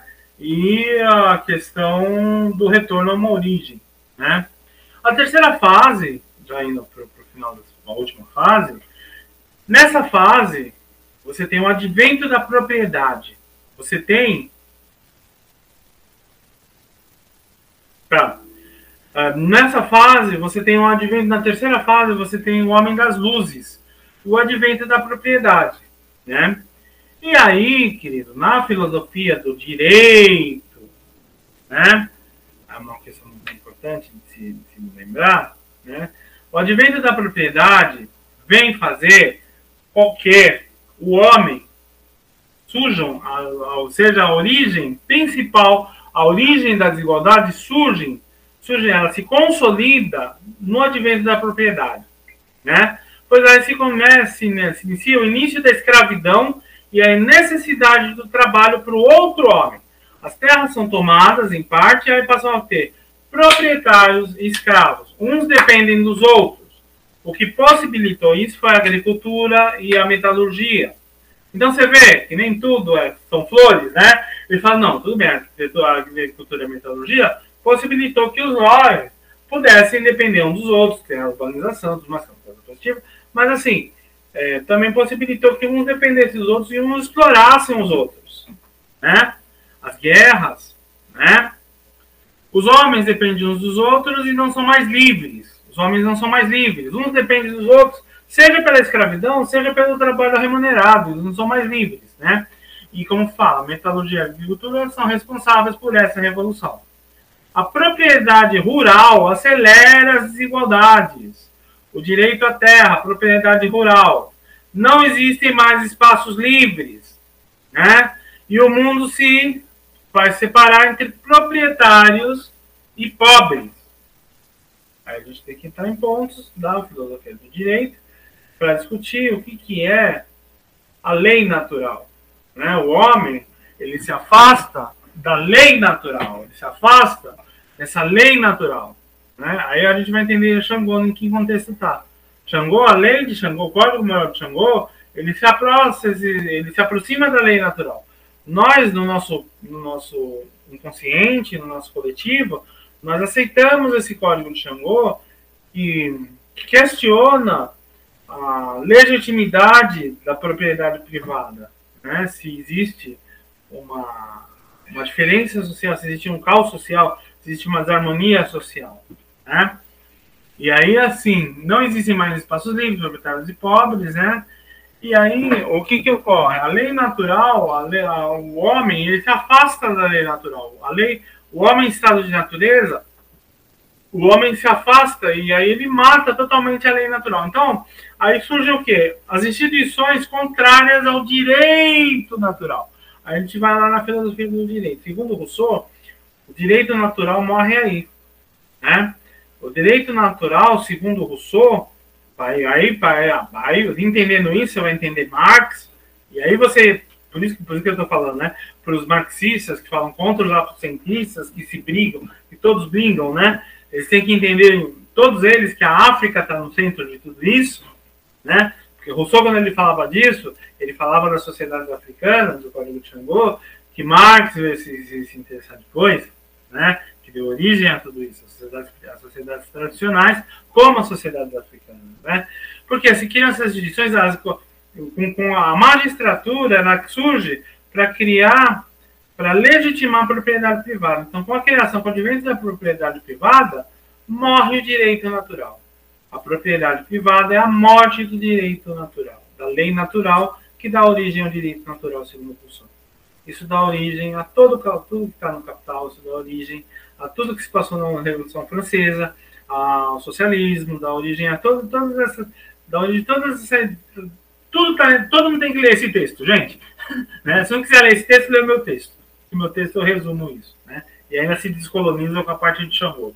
Né? Então, assim, você, você tem que. A lei natural, a magistratura, a criação da magistratura mata o direito natural. As instituições, a magistratura, a educação, as, as câmaras, o reino, a administração governamental, a polícia, tudo surge para defender, não é que tudo surge para defender o direito à, à propriedade privada, né? que segundo os neoliberais, muito depois da escola de Viena, vem dizer que é o direito natural, que a propriedade privada é o direito natural, para Rousseau, que deu origem a toda a Revolução Francesa, os direitos humanos e tudo mais, é, a, segundo a propriedade privada, seria até como, segundo, se for seguir né, os direitos, a, a, os direitos, direitos humanos, né, a propriedade privada, ao nível de, de, manter as desigualdades e como a gente tem hoje, ela é contra os direitos humanos, né, supostamente, né? E a própria mídia que defende isso, que fala toda hora isso, que não se tem direitos humanos, mas ela trabalha para esses, esses grupos hipocritamente, né? E nas colonizações, nos golpes de Estado e tudo mais, né? Então, se criam instituições contrárias ao direito natural para defender os interesses dos proprietários. E aí se faz um pacto. Não, a gente vai dar direitos. A gente dá assim, né, todas as leis trabalhistas que a gente teve, né? ou todos os direitos que os, os trabalhadores, mesmo trabalhando no 14, 12, na Revolução Industrial, no desenvolvimento na, no, na, na história, né? Ah, você tem direito à sua vida, pelo menos, não ser escravo, ou você tem direito mesmo como escravo, você tem direito à alimentação e à roupa, né? Você tem tais direitos, tem direito de estudar, certas classes não tinham, no Brasil tanto atrasado foi, é a nossa dívida que a gente tem, né? Você tem tais direitos. Então, se dão direitos né, às pessoas, né? Criam-se direitos, a magistratura vai criar direitos. Então, assim, na, na, na, e é isso que a gente discutiu lá na Sorbonne, né? Na Panteon, que a gente vai discutir mais pra frente, que eu discuto, que eu falo no vídeo em francês, né? Para os juristas, né? Que justamente é isso, que e às vezes você vê os africanos apontando, nossa, o direito natural, os nossos direitos são diferentes, né? O direito dos povos originários ele é diferente. O direito europeu ele nos, nos privou, ele nos colonizou e ele nos tirou o direito à propriedade e à nossa cultura, inclusive, né? É um outro ponto, né? Então, assim, mesmo no, Ocidente, então deu para entender que, que a magistratura ela surge para ir contra a lei natural, o direito natural, que as instituições jurídicas vão contra o direito natural ao defenderem o direito à propriedade privada, ao defender a legitimidade da propriedade privada sobre acima de qualquer coisa, né? E longe do estado de natureza, enunciam-se as guerras naturais. O homem deixa o estado de natureza. Então, a propriedade privada faz com que se deixe o estado de natureza. E aí tem a questão que fala justamente isso né, no texto de Rousseau, que eu vou mostrar mais para frente, quando o homem ele cruza, ele, ele, ele circula, ele cerca um terreno e fala, isso é meu, e as pessoas que estavam em volta foram suficientemente ingênuas para acreditar naquilo e legitimar aquilo, se cria a sociedade civil. Tudo isso é convenção. A propriedade privada é uma convenção. Né? E aí, daí, se você, para entender Marx, você tem que entender isso, né? E para entender a sociedade, isso aí vem de quê? Das sociedades tradicionais. Do, o Código de Xangô tem isso, você entendeu? Quando o o Código de Xangô fala, que a gente vai falar mais para frente, não faça mal à minha cabeça, minha cabeça pertence a você, fazia a morte social das pessoas que, que detentores dos meios de produção, quando havia quando havia desigualdades a ponto de haver desarmonia social, né? Então tinha uma morte social dessas pessoas, mesmo física, no caso de Xangô, no caso de Xangô, não faça mal à minha cabeça, minha cabeça pertence a você. Eu existo porque você existe. Né? Não é eu penso, logo existo. Descartes, Descartes. Né? Como fala. Descartes, Descartes. Né? Não eu penso, logo existo. Eu, eu existo porque é o Ubuntu, né? Ubuntuologia. Eu existo porque você existe. Né? Não faça mal à minha cabeça, minha cabeça pertence a você. é a coisa pública. Né? Então, o Ricardo é a coisa pública, o é a coisa pública, a Revolucionária é a coisa pública vocês são a coisa pública. Nós somos as coisas públicas uns dos outros. Né? Então não tem, não tem a legitimidade, a propriedade privada até pode existir, mas ela deixa de ser legítima a ponto de que você, minha propriedade, você, minha, minha coisa pública, eu, coisa pública de você, os outros, nós, coisas públicas, uns, repúblicas uns dos outros, né? Nós passamos por uma desigualdade, passamos por, por, por, um, por um estágio de, por um estágio de desequilíbrio social e de opressão, entendeu? Então, esse individualismo, essa coisa que se é inaugurada no terceiro estágio, né, faz com que o homem saia desse estágio de perfeição e fuja da lei natural. Então, o código de Xangô ainda está dentro da lei natural. Né? E aí, aquele amor de si que ainda existia, né, aquela autopreservação, se transforma em amor próprio, né? E as pessoas elas passam a querer não mais ser, porque no código de Xangô, a mentira, a gente vai ver, né? Que a mentira, a mentira é uma transgressão moral, né? A mentira, você tem que ser o que uma palavra documental na sociedade orais, né? Você tem que ser o que você parece ser, né? Senão isso é um crime. Na sociedade atual, você tem que parecer uma coisa, não necessariamente ser aquilo. A gente vê nas revistas aí de celebridades, né? Todo mundo quer ser celebridade, coisa, né? Então você tem que parecer uma coisa não sei. E aí você tem um amor próprio, né? E orgulho. E aí outra coisa, como é o caso da Danusa Leão, né? Eu vou ver os ricos, eles não querem mais que os pobres, justamente por isso, né? Tem uma questão, os ricos, ainda que exista meios para que haja propriedade privada e todos tenham seu sustento, os ricos, eles não vão querer que os pobres tenham ascensão social, porque eles querem ser mais que os pobres, por esse amor próprio, essa vaidade, essa, essa coisa de querer se parecer mais. Então é como a Donisa Leão falou: ah, que graça tem para Nova York se o meu porteiro vai para Nova York? Né? Que graça tem meu filho estudar na USP se o filho da minha empregada estudar na USP? Que nem aquele, aquele filme da Regina Casé lá, do, esqueci o nome, que a empregada, a filha passa no Enem e o menino não passava, né? Ou seja, que, que graça tem usar um perfume tal se minha empregada pode comprar, né? Não se quer mais. A, então, assim, se perde esse estado. O homem quer escravizar o outro homem. Então, isso, isso é decretude. Né? E aí, segundo, o senhor fala assim: o homem pode voltar às suas origens. Não, por isso, o resgate disso na nossa cultura. Vocês entenderam os valores civilizatórios dos orixás? Os valores civilizatórios e o, a verdadeira, o verdadeiro embate em que há entre os valores, que é um valor, que é um embate que está no terreno da civilização e não da, do dogma religioso, da intolerância religiosa em relação às comunidades tradicionais, porque se começar, apesar que as comunidades tradicionais estão, estão, muito, estão, estão muito corrompidas em relação ao que se tem, ao que se tinha antigamente, mas assim, o nosso, o nosso, nossa ideia de prosperidade é uma prosperidade coletiva. Nossas festas, a escola de samba é uma coisa coletiva, né? o pagode é uma coisa coletiva, as, a cultura negra, se tudo, a coisa na, na, na comunidade se dá, um baile se dá de uma, uma forma coletiva, né? É, então, que graça tem para a Disneylândia, essa empregada vai para a Disneylândia também. Apesar que, na verdade, uma, uma sociedade descolonizada, pode conhecer a Disneylândia, mas assim, tem que conhecer o Quilombo primeiro, né? Tem que ir para Salvador primeiro, tem que, né, tem que ir para Rio de Janeiro, para Salvador, para Minas Gerais, cidades históricas, tem que conhecer o Quilombo, tem que conhecer a tribo indígena, né? Os americanos, eles vão para Disneylândia porque é o que eles têm, né? A classe média, nossa classe média é tão colonizada que a gente, a gente quer imitar a classe média americana. E eu acho que uma classe média negra, ela teria, não tem nada de contra para Paris, Londres, nada, mas assim, uma coisa é ser antropofágico, né? É uma forma de subjugamenento cultural. Uma coisa é você ir para Disney e comer o Mickey. Comer o Mickey. Né? Outra coisa é você ir para Disney e ser comido pelo Ronald McDonald, pelo Pateta.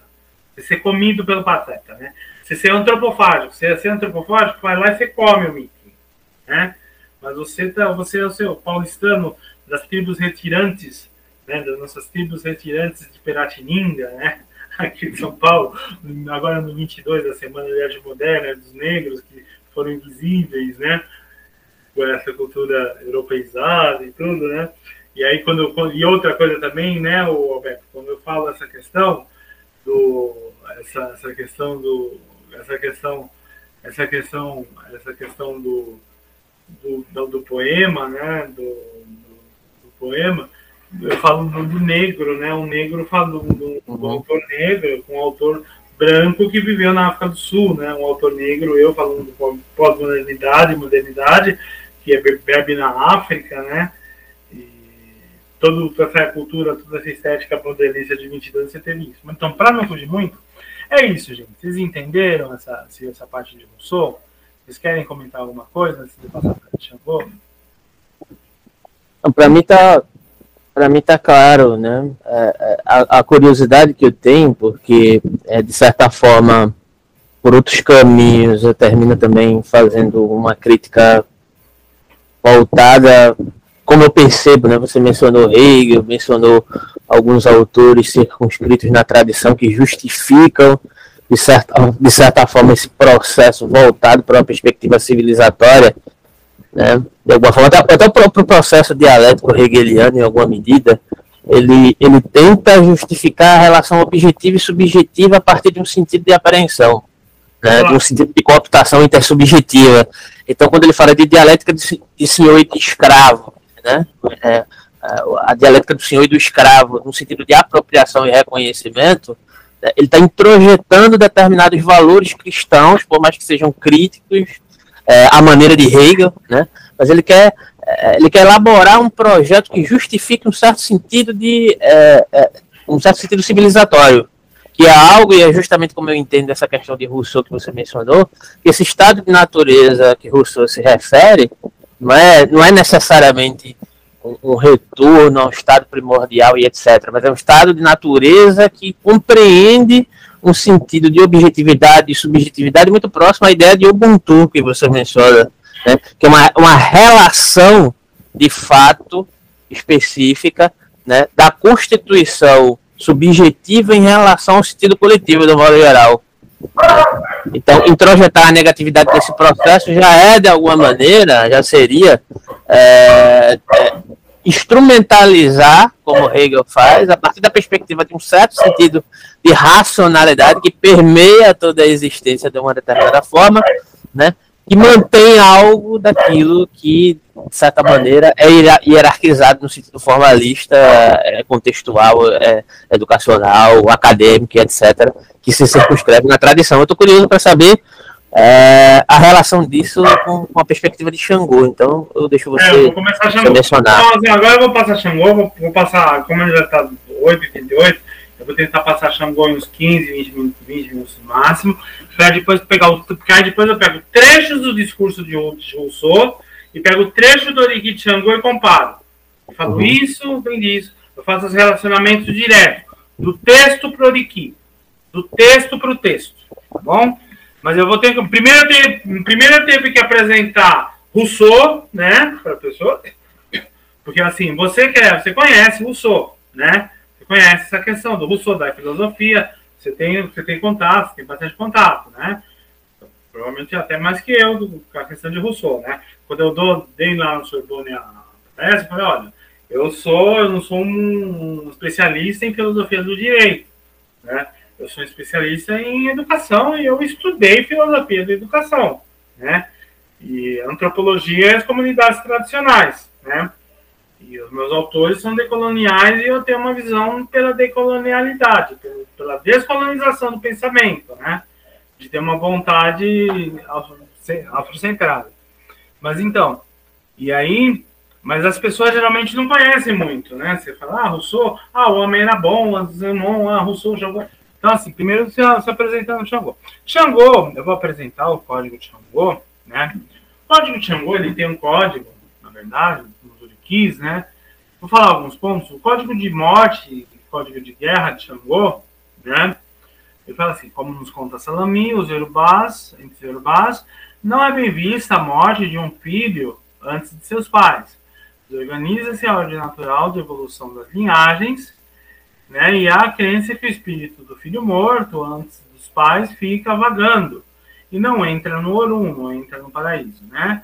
O que torna indesejada a morte dos filhos antes dos pais, né? E aí a gente vê essa questão da piedade natural, tem vários trechos dos Oriquis, né? Isso, ele mata o pai, põe em cima do filho, primeiro morre o pai, depois morre o filho, né? Em relação à morte também, função civilizatória e pedagógica do Oriki, afastar-se da cobra, da cobra, cuja cabeça ainda não se cortou, tem essa questão civilizatória, né? E a relação, né? Ele sente, assim, de você no código de guerra, no código de guerra africano, né?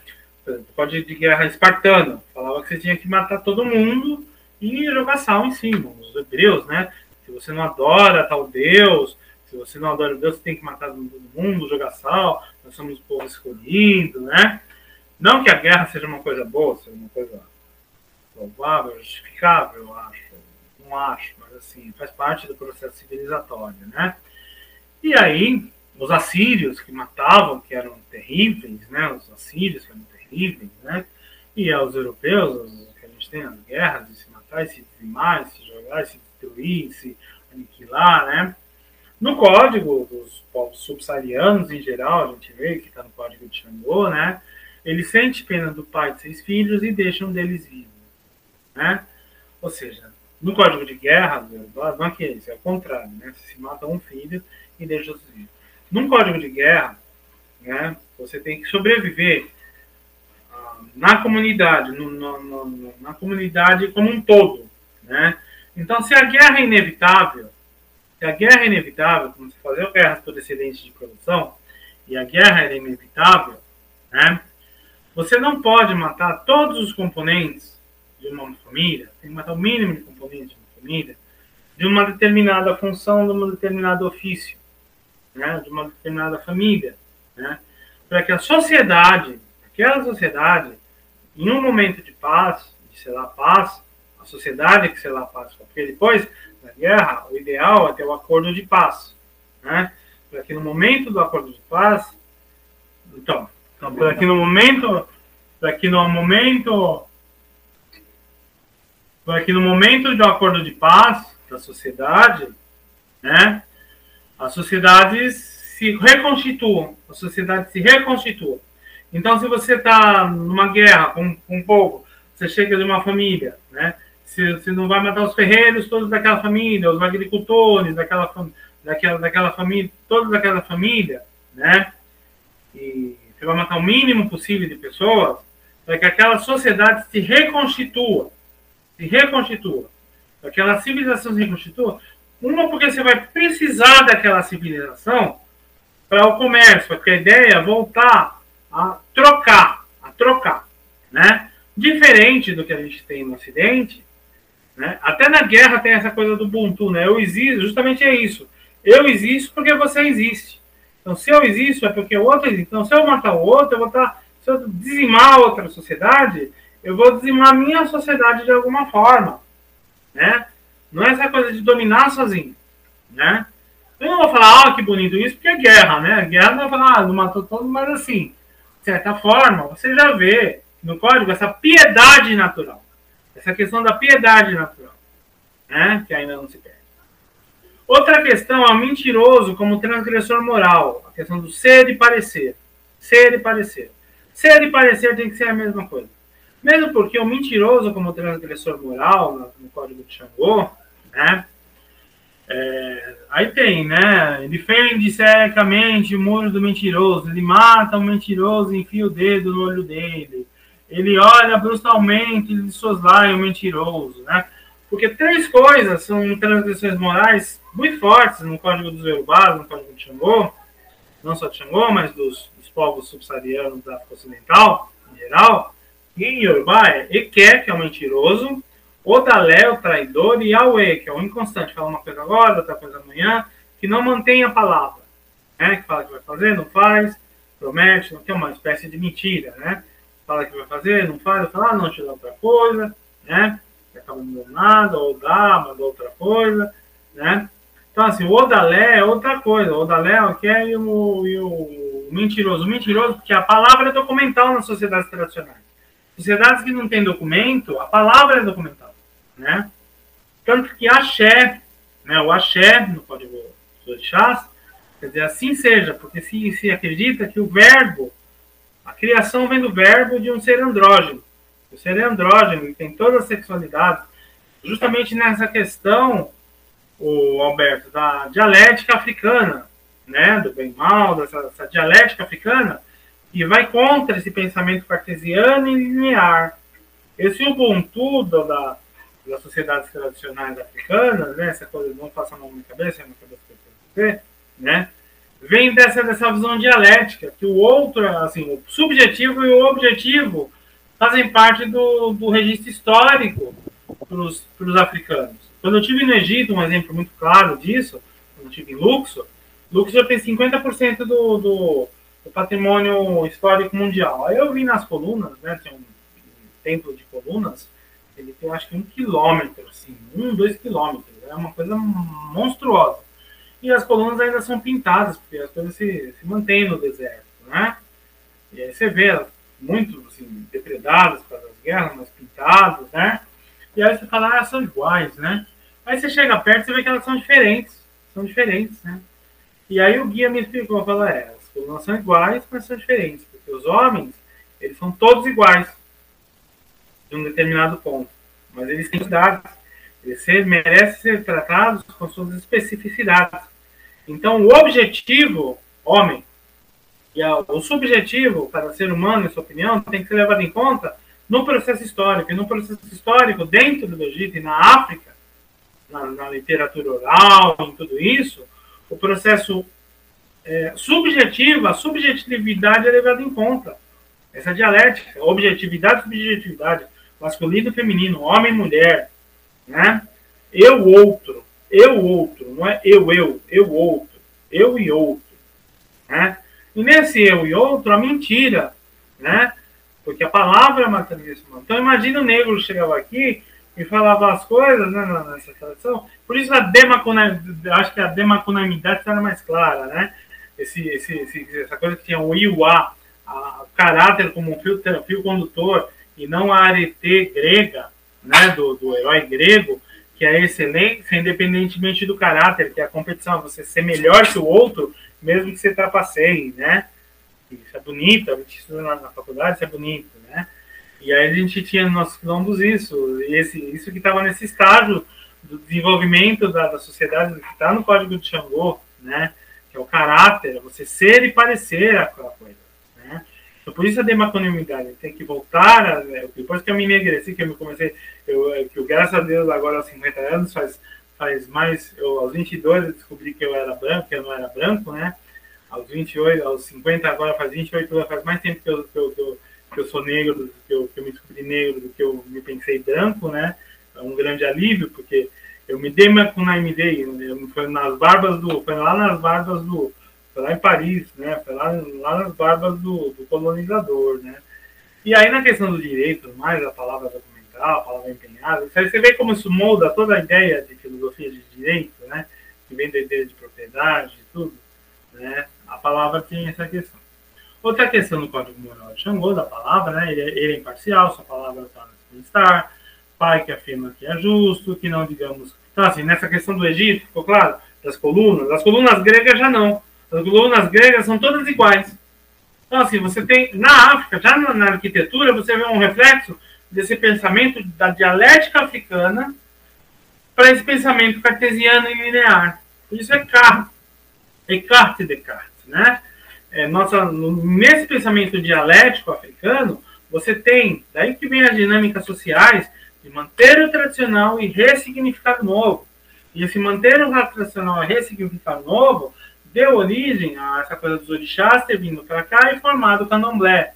e as nações, porque na África não tem nação Angola, não tem nada disso. Você vai em Angola, ninguém sabe o que é orixá, sabe o que é Anquice, mas ninguém sabe Anquice, ninguém incorpora Anquice, nada disso. Né? Como eles foram para o Haiti, desenvolveram uma função que deu a ideia do deu, que vem do vodum, né? Que como você tem também, como você tem também, como você tem também a ideia não só do vodum, né? Mas como você tem a ideia da Umbanda para o Candomblé, a centralidade dos orixás, e todos os processos civilizatórios dos onilês que são agregados, isso aí eu estou dando um, um, resumo né, do, de outras coisas que eu falo nos cursos, né? Tudo que é, todos os processos, todas as bases civilizatórias que são acolhidas sobre a centralidade de manter o tradicional e ressignificar o novo, né? Então, tudo isso. E o Brasil tem esse movimento, o Brasil tem essas dinâmicas sociais de sermos uma coisa e acolhermos os que vêm de fora, né? A gente chegou até, até no primeiro governo Lula, Brasil, país de todos, né? não sei se vocês lembram, né? Que era um país de todos para o alemão que vinha trabalhar, não necessariamente para o haitiano, né? O haitiano que vinha trabalhar, né? Mas tudo bem, né? A gente sabe as questões do racismo estrutural. Mas essa questão do país de todos, essa questão do acolhimento, essa questão de, de, de, acolher novas, novas culturas sem deixar de ser você mesmo. Isso vem dessas dinâmicas, dessa dialética. Né? E o código moral, essa, essa, o código moral, tudo isso, tudo isso é predominante na nossa cultura, faz parte desses códigos morais, né? E nós não reconhecemos esses códigos morais, né? Só complementando o que você falou de ego, que você falou da dialética e tudo isso, né? Essa dialética aplicada. E no código de Xangô, ele afirma que é justo, não me culpo que minha palavra seja correta. A palavra correta, né? Ou seja, três coisas: o traidor, o mentiroso e o inconstante. Né? São os transgressores morais, né? que são contra o código de Xangô. Outra coisa, primeira coisa, o, mais, o essencial em tudo isso, o central. Não existe ninguém que possa destruir minha boa fortuna, meu destino não destruir minha boa fortuna. Minha boa fortuna você pertence. Por uma várias série de coisas. Isso aí é Ori, é Ori, Ori, cabeça. Quem conhece as tradições africanas sabe que Ori é onde se localiza a alma. A gente fala que o coração da coisa é onde se localiza os sentimentos, tá, tá, né? sede da pessoa, coração, cabeça. Lá é o Ori, a sede da razão. Né? O Ori em si é uma divindade. E o Ori, eu tenho na antropologia do Orixás, né? Quando as pessoas quiserem comprar o original do chás, eu explico bem o que é o Ori, por que, que é o Ori, né? Mas justamente é o eu, a sede do eu, onde, onde habita a alma, uma boa fortuna, o destino, o destino de uma pessoa, né? O destino, a, a, a toda a saga de vida de uma pessoa já pré, pré, pré, pré, pré-determinada está no seu Ori, né? É, onde, é o eu, né, a minha integridade. Então, assim, não faça nada com a maluca contra mim. Ori, meu Ori pertence a você. Ou seja, eu sou sua coisa pública. Eu existo porque você existe. Não é eu penso, logo existo. Eu existo. Você entendeu no código de Xangô? Onde está? Eu existo porque você existe. Então, a partir disso, a partir disso, a lei natural protege o bem comum e não a propriedade. A lei natural de Xangô Tá? Vem lá de Rousseau. No Rousseau não falou da questão da propriedade ter terminado a, a, a criação do, do, direito do direito da magistratura e o senso de propriedade, o direito à propriedade ter terminado com a lei natural. Aqui não existe a lei natural. O outro, aqui a lei natural está viva. Não está viva essa lei natural do Rousseau aqui. Então, já fazendo as relações. Vocês entenderam? Uhum. Vocês entenderam que assim essa, essa, essa coisa que, que, que nos liga uns aos outros, é, essa relação de Xangô com Rousseau, né? Essa relação de Xangô com Rousseau, essa, essa coisa da propriedade, essa coisa que a propriedade perde, o que os dois têm como a propriedade perde a sua legitimidade, ela perde. A relação é a razão de existir, claro. A propriedade ela perde sua legitimidade quando existe a opressão social, porque não faça mal à minha cabeça, a minha cabeça pertence a você. Nós vivemos em conjunto, não é magistratura, não é A nossa lei é a lei natural, nossa lei não pode contrariar a lei natural. E a gente, o Alberto, Ricardo, né, todos presentes, a gente tem isso no nosso imaginário no Brasil, a gente tem isso do lado dos índios, dos africanos, das senzalas, das mães que cuidavam dos filhos uns das outras, porque é o filho dela, não faça mal à minha cabeça, a minha cabeça pertence a você, não faça mal ao meu filho, meu filho pertence a você, eu, meu filho é seu filho, você entendeu? É, eu existo porque você existe. Meu filho existe porque você. Vocês entenderam? Toda essa dinâmica, essa, coisa que tá. Que não tá, não tá, a gente não estuda como professor, tem toda a razão em dizer que nossa cultura, a gente tem uhum. isso, e isso é predominante, independente, nós somos 80% de afrodescendentes, né? Ainda que nos declaramos 56%, né? E eu não me declarei por muito tempo, por não saber, e essa minha visão de mundo. Eu tinha essa visão de mundo, eu tinha essa coisa. Eu não era um branco, eu não era. E eu, minha gente se acha branco, justamente por isso. Muita gente ainda é evangélica, negra, muito mais escura que eu, se acha branco, se embranquece por causa dessas uhum. questões, e canta a música de branco de José Branco, de olho azul, sabe? Assim, todas essas questões, né? Então, assim, deu para entender, já, já começando essa relação entre Rousseau e a relação à Revolução, todo esse liberté, fraternité, égalité, isso vem disso. Né? Liberdade, igualdade, uhum. fraternidade, os direitos humanos, tudo isso vem disso. Tudo isso vem disso. Tudo isso não está aqui, não existe, não, não existe ninguém que possa destruir minha boa fortuna. Não destrua minha boa fortuna. Minha boa fortuna pertence a você. Eu existo porque você existe. Não é eu penso, eu existo entendeu? É o que o Rousseau falava. A relação, tá, a maior relação está aí. Né? A lei natural, ela perde, a lei, quando a lei, ela, ela, ela, ela deixa de existir a lei natural quando surge a propriedade, e ao ponto, sobretudo, né, de ela legitimar as dificuldades sociais. E aí, o que, que acontecia? As experiências anticapitalistas na África, muito antes, né, falavam que quando os detentores dos meios de produção, eles por causa deles ah, havia desigualdade social, né, desigualdade social, ou pelo menos a desigualdade social existia, mas, mas havia o caos social, como a gente vê no mundo hoje, legitimado pela ideia de propriedade, né, de, de, de, propriedade privada, né, ela perde a legitimidade quando. Porque nada pode ser mais legítimo que isso. Isso é legítimo. Não existe. Você existe porque eu existo não faça mal à minha fortuna, minha própria fortuna para você. O que é seu é meu. O que é coletivo, não é essa ideia da coletividade. Que deu a ideia do liberdade, igualdade, fraternidade, que deu a ideia da Revolução Francesa, que está no texto de Rousseau.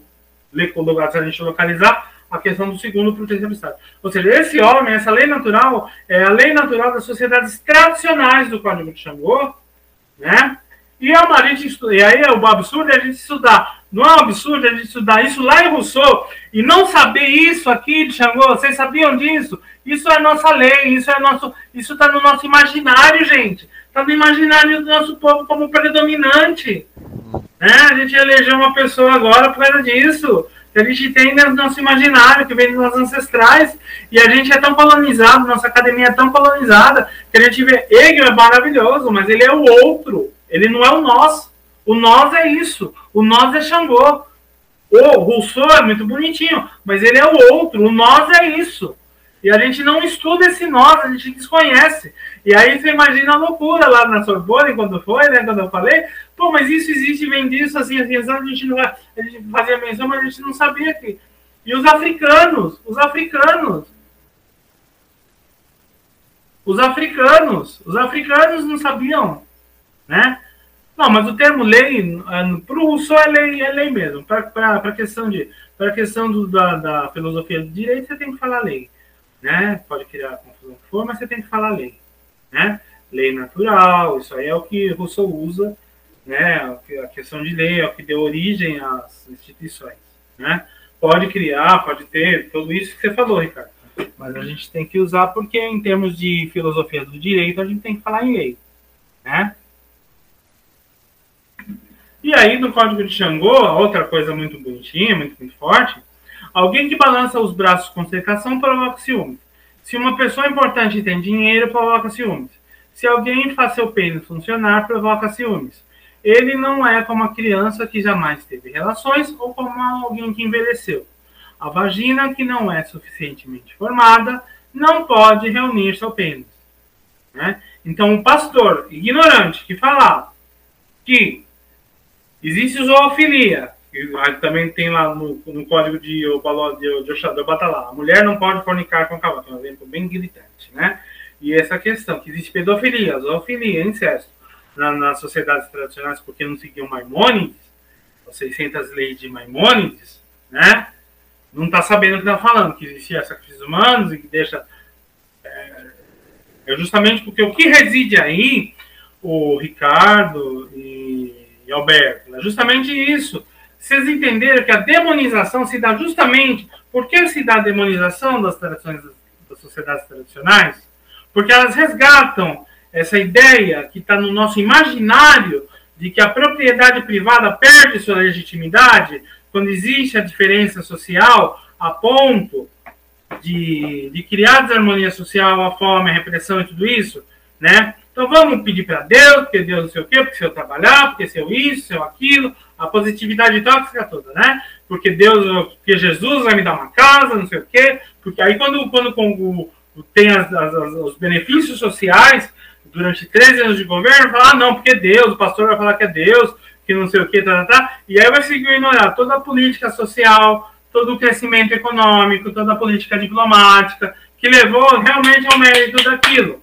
E aí esse povo que se beneficiou desses programas sociais vai atacar o governo e vai na rua pedir golpe para tirar a presidenta por causa de uma crise econômica que se justifica que a partir de uma guerra, uma crise, a partir de uma crise que surge a partir de uma guerra econômica, né, que, que derrubou o preço das commodities, como foi o caso da Dilma, né?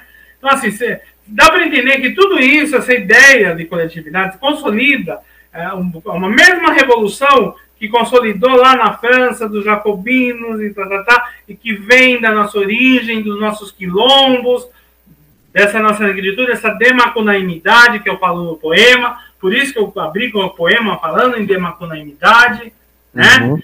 Então, assim, é, tudo isso é um código, é um código moral muito, muito, muito sofisticado né? E aí, eu vou começar, vou começar, já, já, indo, já marchando para o final, né? Eu vou pegar textos, na verdade, é, estão em francês esses textos, né, de Rousseau e de, de Changot, né? Eu vou, no de Rousseau, eu não vou traduzir ao pé da letra, eu vou, vou, vou resumir, né? No primeiro trecho de Rousseau, ele diz que ninguém devia estar acima da lei. Então, ou seja, não foi Sérgio Moro que falou que ninguém devia estar acima da lei, nem Joaquim Barbosa, né? Que muita gente acha, muita gente queria ver já a Folha, o pior, que fica no grupo do WhatsApp, né? Acha, não, o Sérgio Moro, você fala, Sérgio Moro falou isso, né? Não, foi Rousseau nesse discurso que falou que ninguém devia estar em cima da lei, né?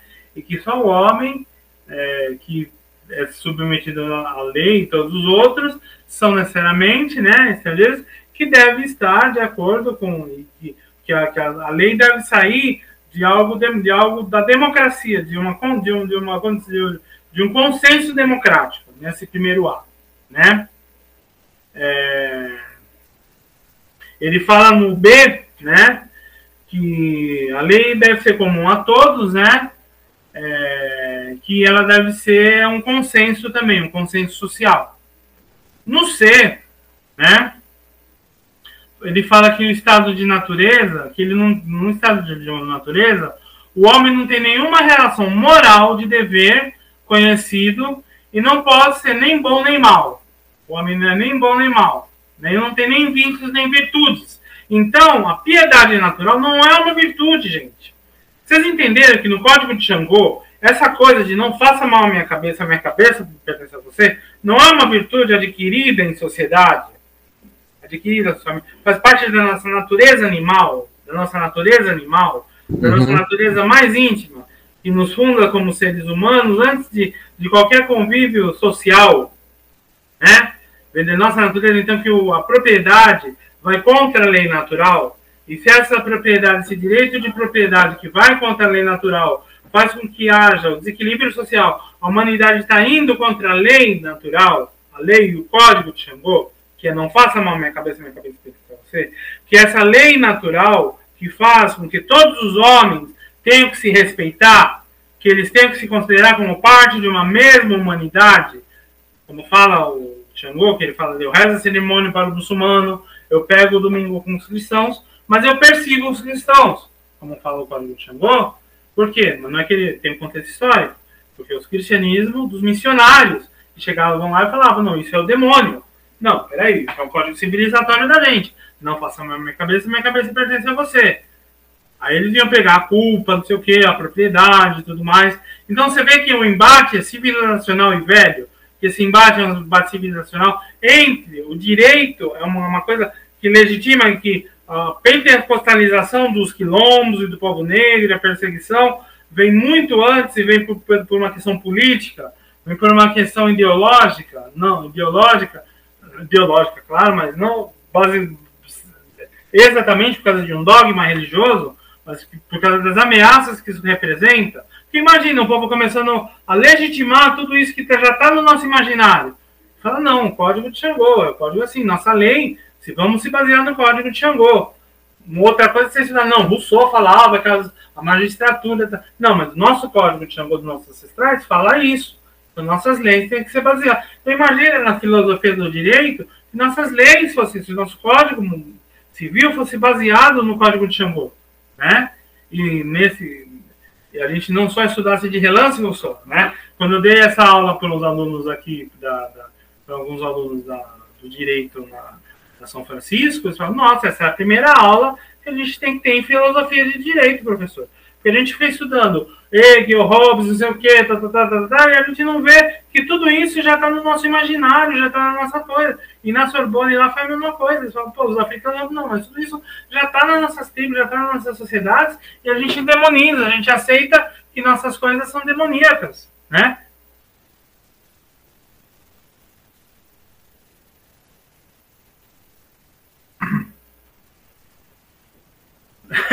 eu tenho que falar por Ricardo, que nossas coisas são demoníacas, né? A gente estuda tudo isso e nossas coisas são demoníacas, né? Assim, e a gente, a gente não precisa seguir a religião. Eu posso ser cristão, eu posso ser evangélico. Vocês entenderam que eu não quero. Que a pessoa pode ser evangélico, cultuar, ter a coisa da prosperidade, Jesus, mas você entendeu que o demonizar o ancestral e, isso, vocês entenderam a dimensão de que eu digo que essa é uma aberração civilizatória?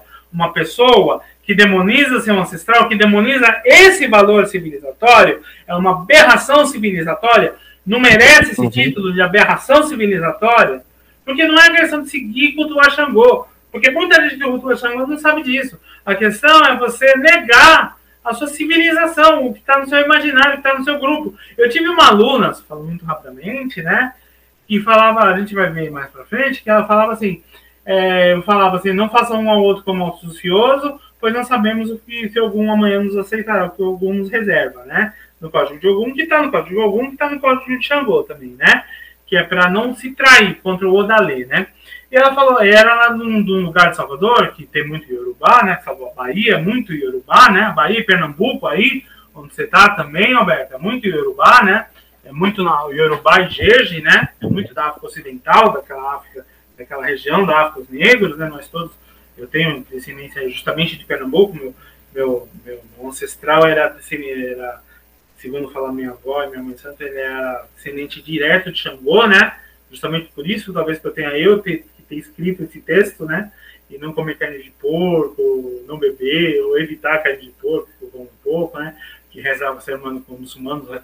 estudar o Corão e essas coisas, todo do, do, Código da Coexistência, do Fogo da Coexistência de Xangô, de Oió, né? Tem, tem essa coisa de Alapini, que eu, que eu tenho a missão do Alapini, seguir a tradição de Xangô, né? E aí, justamente essas coisas acontecendo e tudo mais, né? E na, nessa região é muito presente tudo isso, né?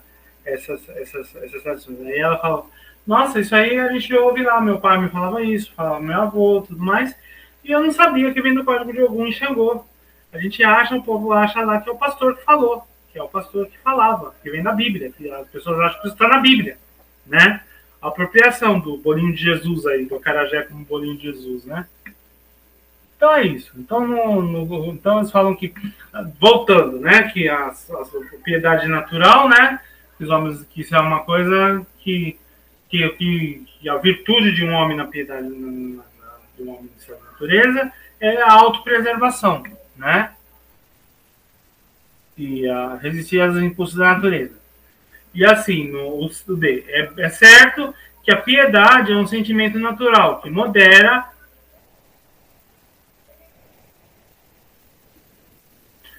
é, é certo que a piedade é um sentimento natural, moderando em cada indivíduo a atividade de amor de si mesmo, concorrendo à conservação mútua de toda a espécie. É assim, metade piedade natural, metade conservação, né? O E. É, faça ao outro o que você fa quer que façam a você, inspirado. É, de, façam o que faça a você, deve, ser, deve se inspirar todos os homens, e essa outra máxima de bondade natural, menos perfeita, mas mais útil que a precedente. Faça o teu bem com menos de mal que seja possível. O primeiro, aí no final, a, a, o primeiro que anclou, que cercou um, um pedaço de terra e, se, e se, se diz que isso é meu e acha pessoas suficientemente simples e ingênuas para acreditar nisso, foi o verdadeiro fundador da sociedade civil. E aí, vocês viram tudo isso. Vocês viram tudo isso, né? Aí vocês veem do Código Moral, do Código. Não, vocês estão indo muito para frente, é mais à tarde. Do Código Moral dos Oriquis Urubás. Não existe ninguém que possa destruir minha boa fortuna, destino. Não destrua minha boa fortuna. Minha boa fortuna não pertence a você. Isso, não tá, a piedade natural não está aí, gente. O, a piedade natural de Rousseau. Então, olha, olha aquela coisa, Ricardo. Faz, Ricardo não, Alberto, faz bastante atenção. Essa piedade natural, aquele conceito aquele conceito de piedade natural, aquele conceito de piedade natural. Uhum. Você entendeu? E o, esse conceito de Xangô não são correlatos.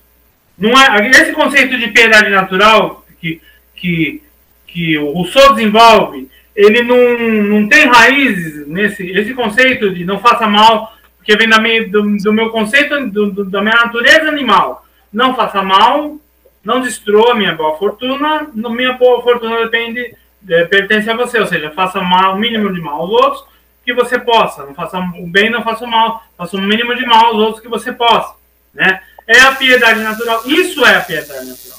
Né? E outra coisa, não enganem um ao outro como um astucioso. Não sabemos o que o dia de amanhã nos reserva. Não sabemos o que acontecerá.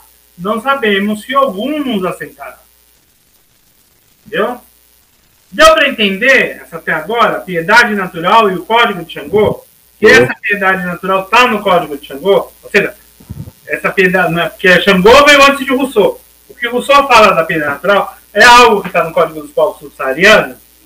Tudo isso, essa piedade natural, que deu origem à fraternidade, a combater a opressão, ao guilhotinamento, tudo isso vem, vem de coisa que está lá na África, no código de Xangô, que estava nos nossos quilombos, na nossa sociedade de resistência aí em Pernambuco, do teu lado aí, Alberto, lá em Palmares, nos quilombos de Pernambuco, né?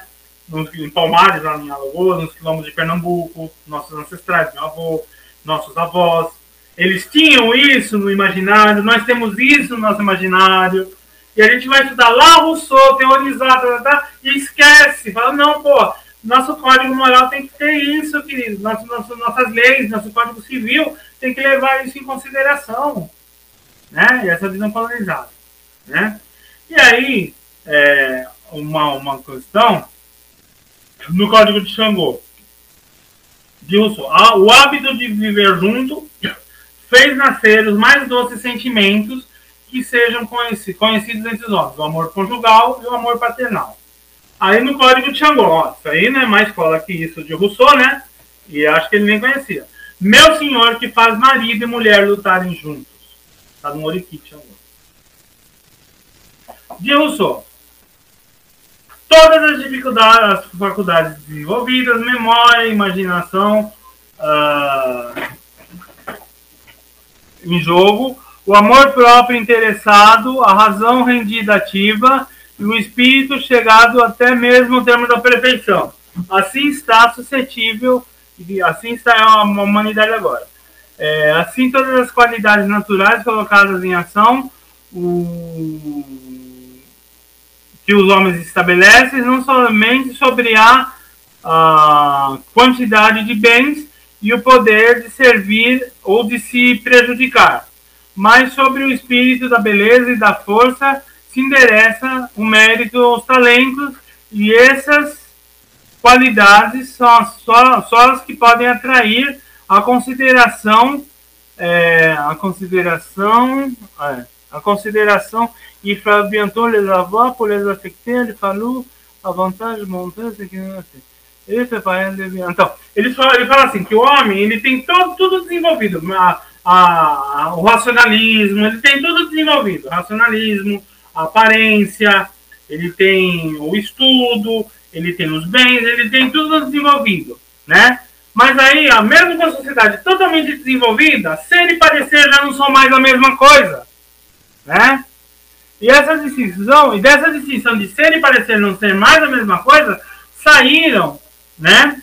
A Ruston Pompeuse e tous les vis qui sont le corrige, le cortège, saíram, saíram a, a, as trapaças, saíram todo tipo de trapaça. Você viu que tudo que vai contra aquela lei não, não, não trapaceamos, as pessoas começam a se trapacear, e todos os vícios né, que vêm daí, das homens, do homem querer ser mais que o outro homem, do homem se sentir satisfeito com a pobreza de outro homem, que vai contra a lei natural do Xangô, o código de Xangô, não faça mal à minha cabeça, minha cabeça pertence a você. Né? E sendo que nossa lei, nossa lei, em vez de defender isso, a nossa lei defende a propriedade que vai contra isso, que, que legitima isso. Né? E aí a gente tem. Então, a gente tem de Xangô, alguém que balança os braços com ostentação provoca ciúme, não é? O homem parece uma coisa e quer ser outra. Se uma pessoa importante tem dinheiro, provoca ciúme. Alguém que faz seu pênis funcionar provoca ciúme. Ele não é como a criança que jamais teve relações ou como alguém que envelheceu. A vagina que não é suficientemente formada não pode se reunir ao pênis. Tudo bem, isso já é uma coisa que sai. Mas tudo que está antes, não é essa questão do ser e parecer, esse ser e parecer do discurso de Rousseau, que deu origem a todos os males, e essa inveja, esse querer do outro, esse querer ser o outro, querer ser mais que o outro, a competição, que vai contra o, o fio condutor da, da, da educação na África Ocidental, é o caráter, é o bom comportamento e o bom caráter. E não a competição. E não querer ser mais, não querer parecer algo que não é. A vaidade. Né? E aí o Xangô também, a questão do, a questão do, do mentiroso, né? Ele fende secamente o molho do mentiroso, ele faz com que o mentiroso não traga as oferendas, né? E aí, outra coisa de Rousseau. Eu falo da piedade, para terminando já, tá? Disposição conveniente dos seres, também, também fracos, sujeitos aos maus que nós somos. Virtude como mais universal e mais útil homem que precede. Peraí. Deixa eu ler aqui primeiro, eu já.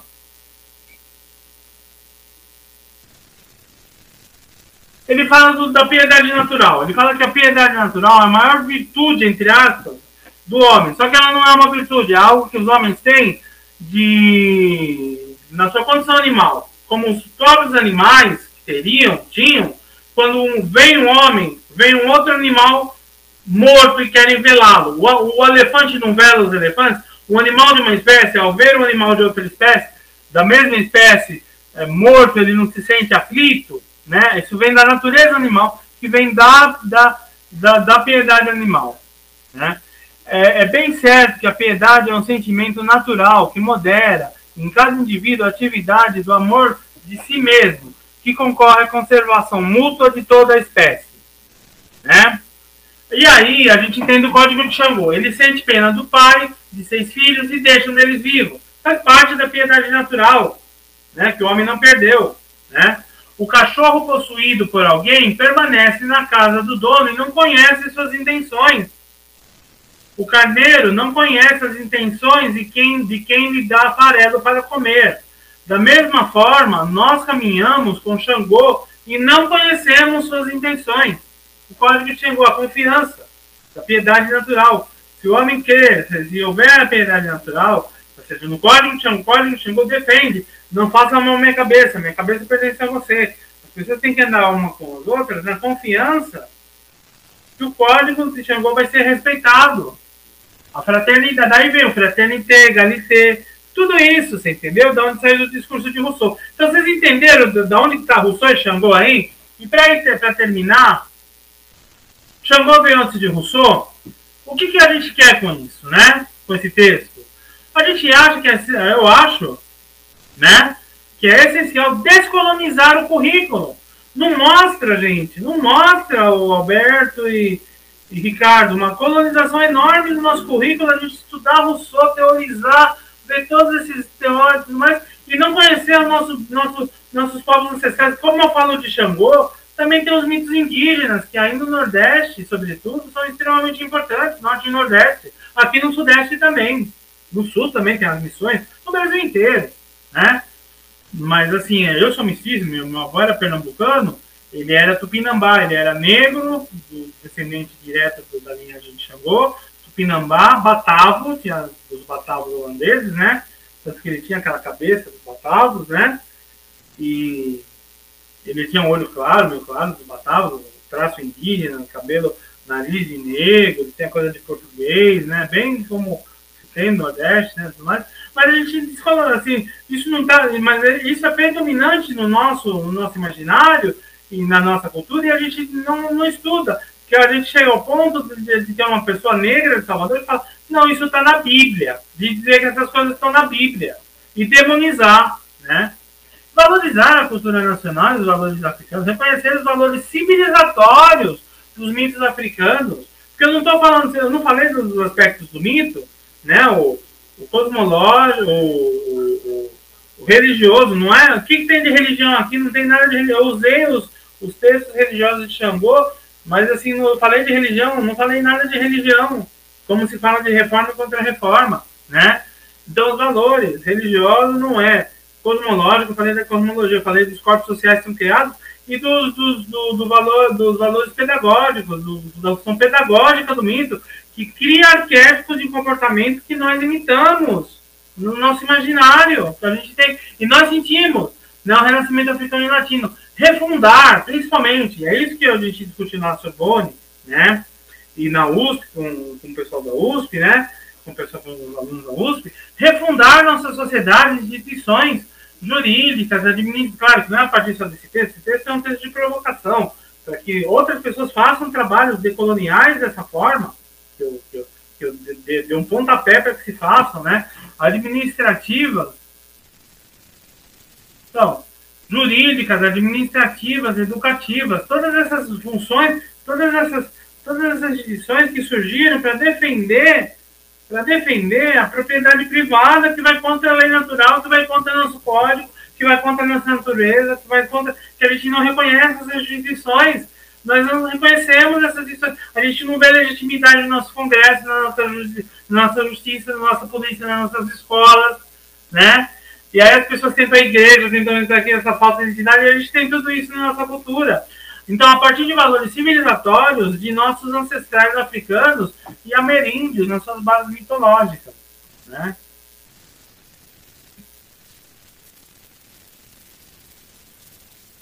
Então vocês entenderam? E aí a gente se sentir no nosso país como brasileiros, né? E não como estrangeiros na nossa própria nação.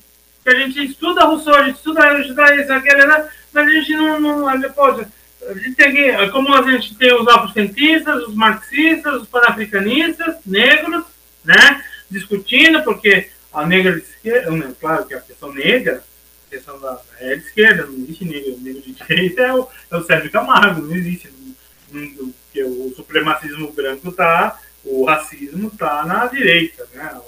Não existe é, direita antirracista, isso não existe, querido. O capitalismo os atrás a gente vê que o próprio racismo e o capitalismo estão ligados, né? Então é isso que eu queria falar. Se vocês quiserem abrir para discussão antes, de, ou vocês querem que eu já diga o poema e aí a gente abre para discussão. O que, que vocês dizem? Não, é, eu acho que você pode falar o poema. Eu acho que está bem esclarecido e eu acho que esse assunto segue para frente ainda, Ivan sabe? Mas está bem apresentado. Eu acho que eu mesmo aprendi um pouco mais. Eu tenho uma discussão com o Alberto, né? Mas eu é, ele acha que eu seja alguma coisa estruturalista, mas eu não sou nada estruturalista, sabe? A minha formação é toda perceptiva e eu sempre busco esse valor mais atávico, sabe? Até, até assim, como uma percepção é, psicobiológica que eu falo e que eu discuto esse tema, né? O Alberto quer falar, vou ficar quieto. Pode falar, Alberto, queria te ouvir um pouco, o que você achou? Alberto, você só espera um minutinho que eu vou fechar o negócio aqui que tá, tá, tá entrando um som estranho, acho que é da onde tá vindo o som. Pode ir.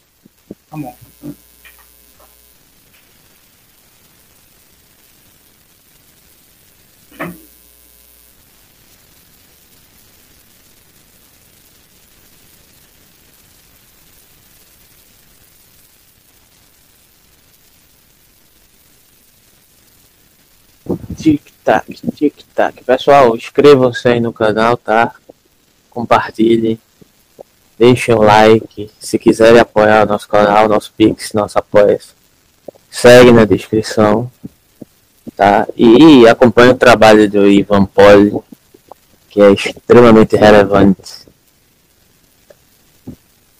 E sigam nossas redes, tanto do Gap Filosófico quanto do, do o Economia Participativa, tá tudo na descrição. O que não tiver, eu coloco posteriormente. Aí o Bitbem Moeda Social Virtual, que de certa maneira são pontos dialogantes né, com o que é explicitado aqui no canal. Esse, esse aqui é um deles. Eu, eu, eu ia deixar você falar sobre o poema, tá tudo ok? Tá me ouvindo aí, não tá? Você quer Mas... te ouvir um pouco, quero te ouvir um pouco, Alberto. Você queria que, que você tinha para falar? Mas como o Ricardo já levantou essa bola aí, né? Ele disse que ia abrir a porta para você falar o poema e já se expôs.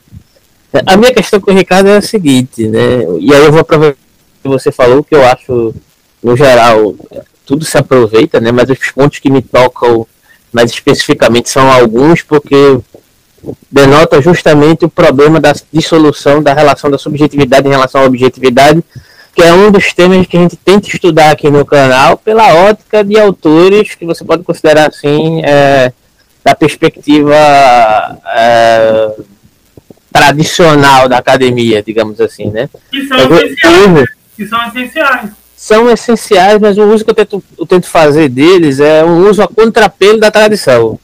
Né? Claro. Eu, não me, eu não me permito ficar encerrado na reafirmação do que Hegel falou, do que Jung falou, do que Freud falou, do que próprio Nietzsche falou, é tentar fazer um uso, um uso é, a contrapelo, um uso que tenta explicitar um pouco da, da minha concepção dentro da, da, inserção social dentro da realidade no qual eu vivo. E é muito importante ter uma pessoa que é especialista na área da, da, da, perspectiva decolonial, africana etc., para poder, gente poder explicitar um sentido primordial né, da origem de, de, de, determinadas construções epistemológicas que são apropriadas e que a gente por vezes não pode enxergar. Inclusive eu até separei um trecho aqui que é o, o livro Tipos Psicológicos do Jung, no qual ele faz uma paráfrase do Rousseau.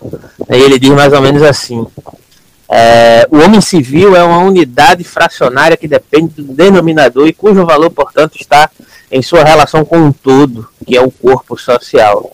Nesse livro, o Jung tenta fazer uma investigação no sentido de psicologia que vai estar debruçada sobre a perspectiva antropológica em vários momentos da história da humanidade, desde a cultura brahmani, cultura é, chinesa e etc. Ele tenta enxergar um ponto em comum de, uma, de um certo sentido de ressignificação de individualidade que não seja individualista, né? como é apropriado pela perspectiva é, econômica é, do liberalismo clássico que reverbera nisso que a gente está vendo atualmente como reação ao, ao, ao sentido econômico pós-guerra que surge na, na perspectiva keynesiana, do keynesianismo, né, do neoliberalismo que coopta essas subjetividades baseado numa falsa ideia de individualidade, né, é, que está justamente baseado no germe, está presente aí nessa, nessa, nessa discussão onde o Rousseau está inserido, mas que já está presente aí é, no sentido que você levantou no Código Moral,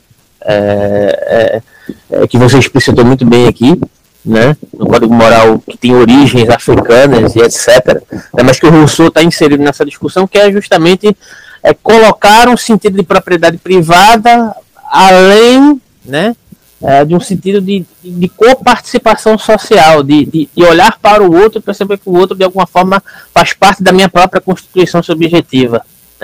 E Jung, ele tenta, né, e já espelhando essas relações, ele tenta observar um fenômeno né, que é presente nesses momentos da história da humanidade, que ele tenta observar, não está explicitado o sentido da cultura africana nesse livro, é uma falta grande que tem, mas ele percebe em determinadas culturas, até em algumas culturas indígenas, dos povos pueblos e etc., ele percebe que há um problema a ser resolvido dentro dessa, dessas culturas, que é justamente esse sentido de individualidade em relação à coletividade, e que há sentidos de, de, estratificação dessas individualidades que refletem de determinada forma, de uma maneira é, com a qual essas culturas tentam, é, de certa maneira, constituir essas subjetividades que provocam um certo sentido de, de um, que ele chama de processo de unilateralização né, da, da, da, da ele chama lá de libido, né, da, da, da, energia vital, que ele chama de libido, que é um sentido psicológico, e que você menciona no sentido né, da, da, perspectiva que você abordou aí, que existe um sentido de centralidade de um eu que não é um eu, é, um eu formalista, não é um eu apartado do todo, mas é um eu que se constitui junto dentro do contexto social no qual ele está inserido. Por isso que Jung, inclusive, ele tenta utilizar o termo alma no lugar de psique, porque alma dá essa conjuntura dos aspectos corpóreos, de um uso de um sentido representativo racional em relação ao contexto social. Né?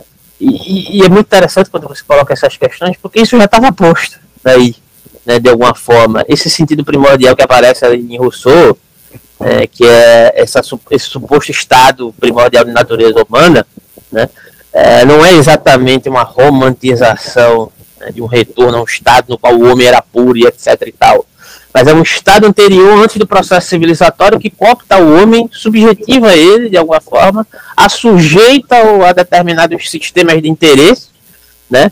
É, inclusive delegado à construção do Estado, à instituição do direito baseado em determinadas concepções burguesas, que permanecem até hoje, e aí eu entro no diálogo com o Ricardo, né, no qual ele acredita que existe uma, uma aplicabilidade da lei em sentido normativo em um aspecto que possa ser é, genuíno, que possa ser é, democrático de fato, eu não vejo dessa forma. Não, não, eu, eu, não acredito que haja uma constituição do direito que seja ingênua enquanto suas origens e reverberações. Né? Existe sempre um sentido no, na, própria origem da, da, perspectiva jurídica, inclusive você demonstrou isso muito bem, que, que, que a gente vai buscar uma, uma, formalização dos aspectos, seja ele jus naturalista, seja jus positivista, que estão baseados em uma certa constituição de natureza humana que não corresponde com o que você apresentou aqui agora. É exatamente o contrário. Né? Essa é, a, a magistratura surge, quando surge uma magistratura, ela, as leis, a, a magistratura ela surge para ir contra o estado de natureza, contra a lei natural. Uhum. O direito, o direito não existe, o, o, a magistratura vai contra o direito natural, né? É isso que você vai, vai totalmente, totalmente no sentido do que você está falando.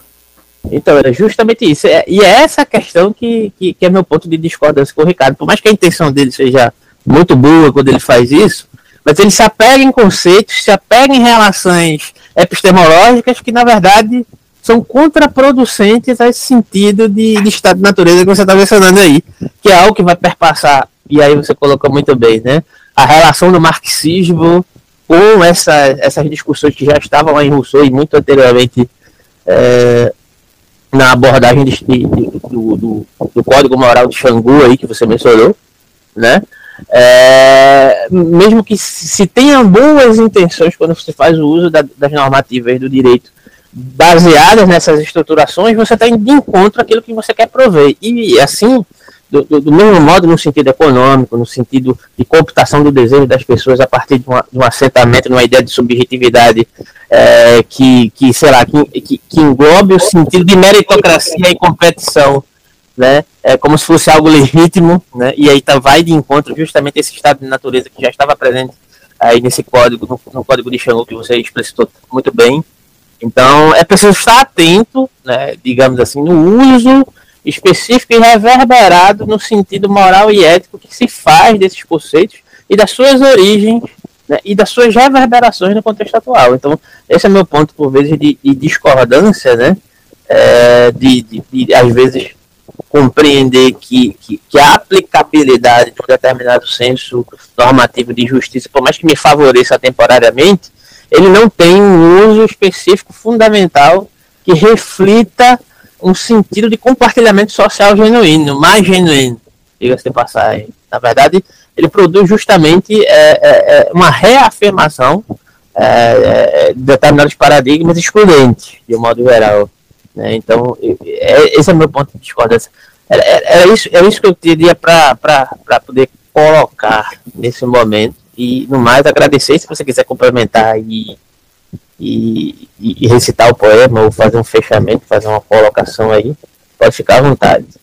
É, é justamente, justamente concluindo o que você está falando, querido Alberto, é justamente isso, que quando o Rousseau, quando eu falo, quando o Rousseau fala, né, que a lei, que a, a lei, as, as instituições, que quando, quando lá estava tudo dividido, os homens passam a servir uns aos outros, né? O homem entra nesse estado de decrepitude, foge, foge do estado natural, se cria o direito, aí acaba o direito natural. Porque o homem, supostamente, se pelo estado de natureza, tudo tem, todos têm direito a tudo, né? Todos têm, não faça a mão na minha cabeça, minha cabeça pertence a você, né? todos têm direito a tudo. O direito, a questão é o comum, todos têm direito a tudo.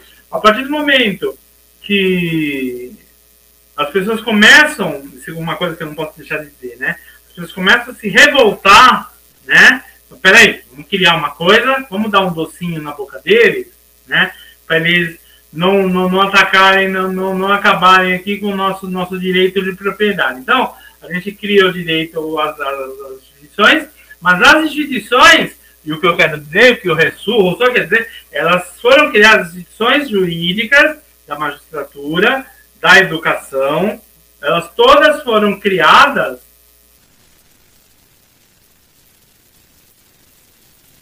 todas as, tudo isso foi criado para legitimar o, o direito de propriedade. Tão somente, segundo Rousseau, não foi para conferir direitos. Se você confere direito para que haja uma, uma, uma, uma, um sentido de convivência mínima, né? Mas na verdade eu estou tirando, é como justamente você falou, Alberto. Eu estou é, eu supostamente conferindo o direito para tirar o que é de direito, né? Do que o que o direito natural teria a dar a essas pessoas. Então, assim, a, a, a propriedade privada cria essa questão de, de contra o direito natural. Então, a, a partir esse direito criado, essa, essa, essa magistratura, essa, essa lei criada, ela foi criada para tirar o que é de direito de fato das pessoas, para iludir as pessoas, né? É nesse, nesse sentido que você fala que vai totalmente de acordo, que eu tenho que dizer justamente isso, que as coisas foram criadas, essas leis criadas, a magistratura foi criada, né? Para conferir esse todo esse direito conferido, ele não é um décimo do que seria merecido né? É para manter a ordem social, somente, tão Perfeito. somente para manter a ordem social e as pessoas conformadas com que elas achando que é de direito, sendo que elas têm muito mais, né? E aí também, até o próprio conceito, daí surge o conceito de mais-valia, de exploração, tudo mais surge daí, né? As pessoas, você acha que as sociedades tradicionais não tem a mais-valia, não se produz, se produz, se produz um excedente de produção nas tradições do Código de Xangô, para guardar para a comunidade. O índio não produz para mais-valia, tanto que ele é chamado de preguiçoso, porque ele não é, ele não produz para mais-valia, né? E a gente produz para um excedente de produção para o detetor dos meios de produção, né? Então é isso. E o direito nos é dado, não, você tem direito, seu direito é esse. Mas o seu direito, segundo o direito natural, seria o direito ao que você produz, tudo que você produz, né? Aí você tem a questão da ditadura do proletariado, tudo isso, né? É justamente nesse sentido. Então ficou claro, ficou mais claro para você, o, o Alberto, essa questão de Rousseau, do Código de Xangô, de tudo isso. Não, para mim, todo, todo, todo, esse direito, tudo, tudo, todo esse direito, toda essa magistratura, todas essas instituições.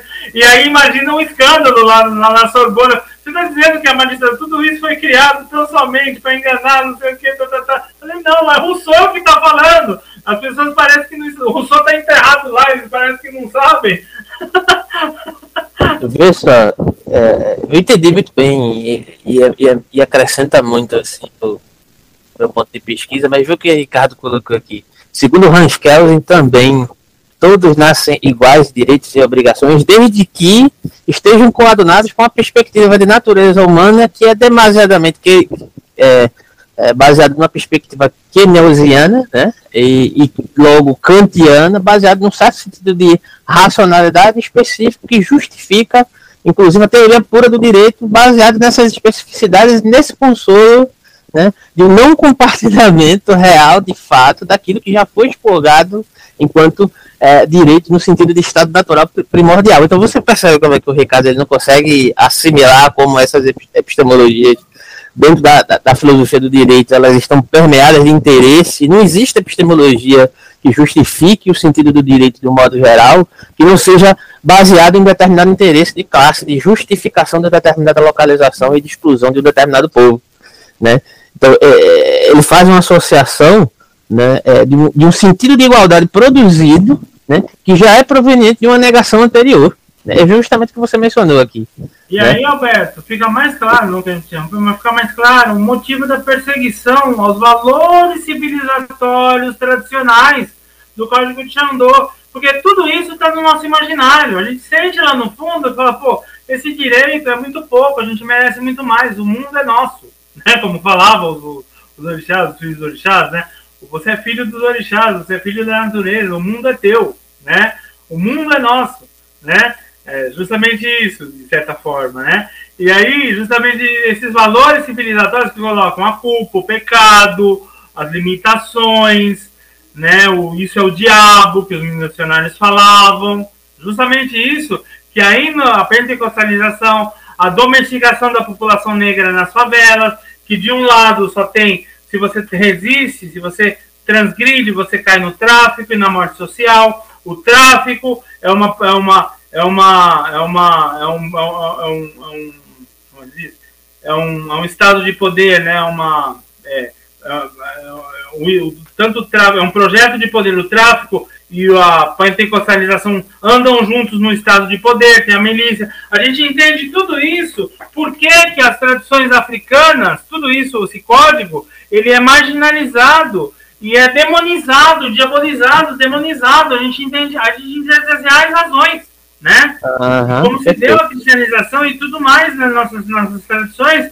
E por que tudo isso? Ainda que a pessoa, porque não é uma questão, a pessoa pode ser cristã, pode louvar o Espírito Santo, o que for, mas a partir do momento que ela tem consciência desse código, né, que o mundo é dela, né, que ela tem consciência de tudo isso, ela pode ser da religião que for, né, ela, ela vê que não, peraí, só tem alguma coisa errada aí nesse tudo, nesse tudo que a gente vê justamente que as que, as, que o principal financiador dessas igrejas são as grandes empresas, os grandes empresários, né?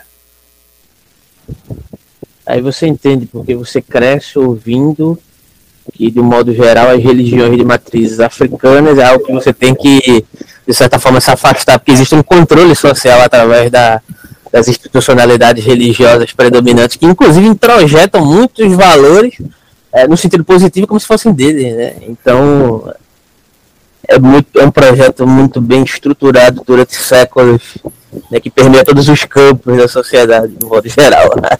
É. o direito, as religiões predominantes, as academias, diga-se de passagem. Não, né, porque... você, entende porque na academia você estuda tudo isso e você não viu nada disso de Xangô? E sempre de Xangô que ninguém, ninguém nunca Ricardo, poderia ter estudado isso. E eu só por que, que você acha que eu só estudei isso depois que eu me descobri negro? Por que, que você acha que as pessoas não se descobrem negras? É.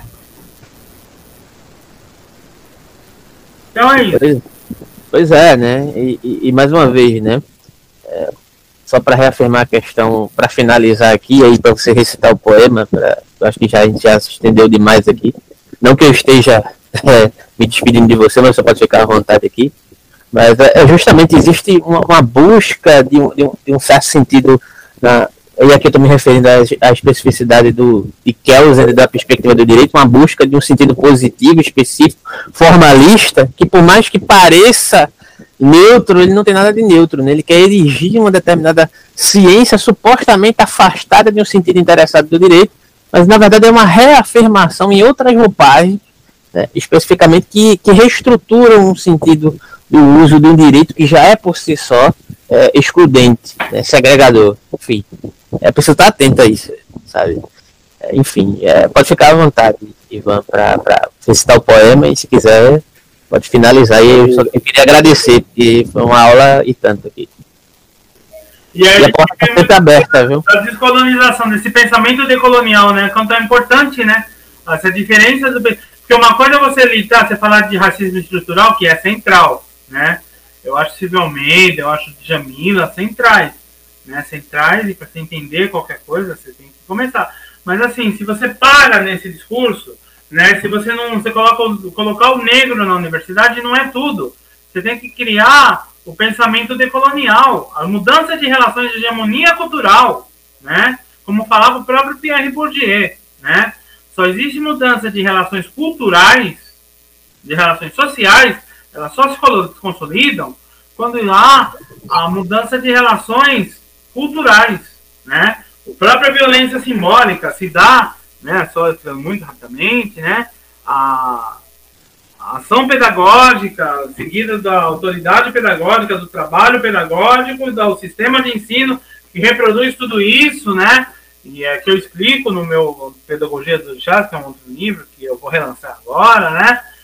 E que eu tendo aula com Bourdieu em Paris, eu fui entender Bourdieu, a gente passa por Bourdieu, a gente passa a não entender Bourdieu, porque nossos professores, eles acabam, eles acabam nos fazendo é, reprodutores culturais. A gente tem que produzir cultura como professores, né? E aqui, nesse trabalho, eu quero produzir cultura e não reproduzir cultura, né? E assim, só discutir o racismo estrutural, essas coisas, você reproduz, né? É um discurso que se reproduz, é um discurso central, mas para você consolidar, você tem que produzir cultura. Você tem que mudar relações de hegemonia cultural. Né? A partir do momento que você vê esse, esse elemento decolonial, você deixa de ver a centralidade de Rousseau, você vê, você estuda Rousseau, mas a partir do momento que você não é mais submetido ao arbitrário cultural que é Rousseau e a cultura europeia eurocêntrica, que a partir do crescimento do seu próprio universo simbólico, que o seu próprio universo simbólico é esse código de Xangô, você entende Rousseau a partir do seu universo simbólico, para quem a gente sempre teve isso no nosso imaginário. A gente vai entender essas nossas emoções a partir do nosso próprio imaginário que sempre teve aí. Né? E aí a gente muda relações de hegemonia cultural. E a gente faz o caminho de volta do que os colonizadores fizeram com a África e com a gente. Né? Porque a África, o que ela foi dominada quando houve uma mudança de relações de hegemonia cultural, né? Porque a hegemonia cultural era das sociedades tradicionais. Quando vem os primeiros antropólogos, missionários, colonialistas e fazendo todo aquele trabalho, tem a mudança das relações de hegemonia cultural e a dominação. Então a gente, para resistir à dominação, não é só o discurso antirracista puramente, a gente tem que começar por ele, ele é essencial, primário e necessário mas a gente tem que ir além no sentido da descolonização, da mudança de hegemonia de relações culturais e a, e a, e a, e a reversão da violência simbólica, a reversão do, do, dos passos da, do trabalho, do, da, da, da do trabalho, para reverter o trabalho ideológico, para reverter a violência simbólica, para reverter a autoridade ideológica, para reverter o, a, ação ideológica, ação pedagógica, né? Que a, que a sociedade ela faz. E aí é um absurdo que quando você vê, como no meu caso, uma aluna ela se recusa a ler um livro porque tem Xangô, né? Aí você vê quanto, quanto esse Xangô Então, aí você vê quanto esse Xangô realmente é perigoso. Não é o Ricardo. Ricardo Alberto, esse Xangô não é mais, ele não é mais perigoso que o demônio para o espírito do capital, que quer nação negra da favela, que não quer que tenha. Porque se ela conhece Xangô, ela não vai cair no tráfico como resistência e morrer na criminalidade, ela vai estudar, ela vai, ela vai se socializar, ela vai se organizar. O ponto de cultura ele vai ser um ponto de resistência cultural, ele vai ser um ponto de mudança de hegemonia cultural. A música, a tradição, vai ser um ponto de hegemonia, de politização. Não tem nada contra o funk da favela, né? Mas esse funk da favela pode ser politizante, pode falar dessas coisas. Né? Imagina se é quando a cultura da favela falar dessas coisas, olha o perigo. Esse Xangô, como ele vai ser perigoso, né? O perigo, é acabar, o perigo é acabar com a desigualdade, né? Porque a desigualdade é lucrativa, né? Então. Então, então eu vou falar do elogio à laicidade através dos tempos, né? Eu postei em 2 de dezembro, ateísmo, texto ateísmo, toponismo, laico, dogmas e teologias. Estado laico, não ao talibã, ao talibã, cristão do, ao talibã cristão do Brasil. Aí eu cito uma passagem divertida da Bíblia, né? Lá de Deuteronômio. Se sua mãe te convidar para adorar a outros deuses, apedreja até a morte. Se um país se recusar a adorar o seu Deus, mata todo mundo, homens, mulheres, crianças, animais, e taca fogo na plantação para que nada brote novamente. Não é fofo? Né? Aí eu falo, aí eu vou falar rapidamente, não vou ler o texto, né, porque ele é meio longo, mas eu vou ler o texto do, do poema, né? Por quê? Por isso que ainda que eu seja de natureza africana, adoro ateus marxistas e humanistas, e acho que todo mundo que se diz espiritualista e religioso deveria estudar, estudar as visões dos ateus e agnósticos e refletir sobre seus argumentos, sobretudo quanto a determinados dogmas religiosos que podem fazer dano à humanidade. Deveria ser obrigado a estudar isso em teologia, assim como qualquer formação religiosa que deveria abrir o diálogo com o ateísmo e os agnósticos e buscarem reformar-se a partir da visão humanista dos ateus e agnósticos que lhes deveria servir de parâmetro para tal reflexão autocrítica que evitaria que pessoas ficassem reféns do cabresto teológico de dogmas danosos às humanidades como este, né? E que dominam, né? Que faz o negro ser uma aberração civilizatória. No texto eu falo uma série de outras coisas, né? Tá lá no, tá lá no, no texto ao todo completo, tá lá no, portal Afro, eu coloquei, né? Então, tá lá no portal Afro, né? E aí eu vou ler a, a, aí no final eu falo do texto, né? Eu falo no último coisa, né? Contudo, oremos a oração da laicidade da nossa igreja secular mundana do reino da humanidade para que ele, que é o caminho, a verdade e a vida, sobretudo para os oprimidos, o Estado laico volte a viver entre nós e que elejamos a bancada laica nos congressos e câmaras do país nas próximas eleições. E espero que assim será, pois, como digo, sempre em nossa igreja secular, mundana do reino da humanidade, sangue de oferenda para Exu e materialismo histórico de Marx tem poder. Elogio a laicidade através dos tempos. Oração da Igreja Secular Mundana do Reino da Humanidade. Ivan Poli, Oxum Família Bom, século XXI. Resposta ao poema Prece, de Fernando Pessoa. Livro Eu em Pessoa, de Ivan Poli, século XXI. Senhor, hoje não te pedirei para os santos. Peraí, deixa eu mudar aqui a posição. Para poder não ficar desaparecido aqui da tela. Senhor, hoje não te pedirei para os santos, nem tampouco para os castos e fiéis.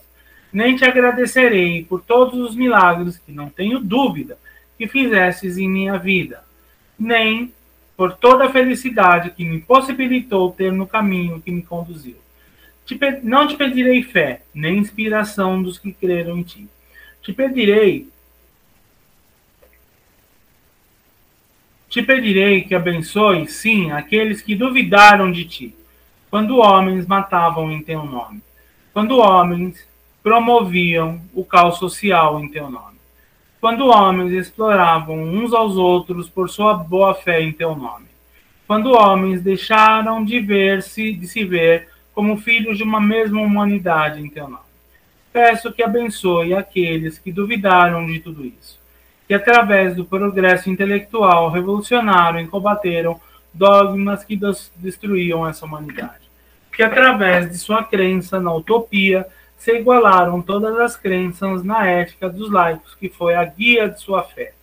Abençoa aquele que duvidou quando em teu nome oprimiam corações e mentes e as enchiam de culpa. Abençoa aquele que provou a mentira dos vendilhões dos templos através dos tempos. Abençoa aquele que o fez não por querer atingir um céu e um paraíso, mas porque via somente humanidade em todos os seres. A mesma humanidade de que se é filho dentro do que falava a lei natural e primitiva. Aí eu evoco a lei de Rousseau, né? A lei do não de Rousseau, a lei natural, né? De, do, do Código de Xangô, do Rousseau. Abençoa aquele que não me distingue se sou do povo da cruz, da lua crescente, da estrela, de Davi ou qualquer outro credo. Abençoa aquele que duvidou de paraísos exclusivos. Abençoai a todos os hereges, magos, bruxas e transgressores que transformaram nossa visão. Abençoa aquele que denunciou as cartas de indulgência, por ter já em seu coração toda indulgência e considerar-se irmão de toda a humanidade. Abençoa os que transgrediram os dogmas e a lei que contraria, e a lei que contrariavam sua própria humanidade e assim transformaram a sociedade que viveram. Abençoam os que, em nome dessa utopia, duvidaram dos opressores, dos charlatões, que mostraram que o eu humano é maior que qualquer dogma. Abençoa, Senhor, a todos esses descrentes que mais que oram para a humanidade, através de sua ética, que não permite que o dogma oprima consciências e as transforme em morada, em morada da culpa. E em nome desses nobres seres humanos, faz de mim e de todos nós muito mais que divinos na dimensão das crenças e descrenças que nos dividem. Aí você vai gostar de você, Alberto, por causa do Jung, você vai lembrar. Fazer de mim, de todos nós, a partir de nossos sonhos, né, sonhos, o inconsciente coletivo do Jung, né, que nos unem numa mesma condição em nossas crenças e descrenças, simplesmente e igualmente humanos, muito mais que divinos, né?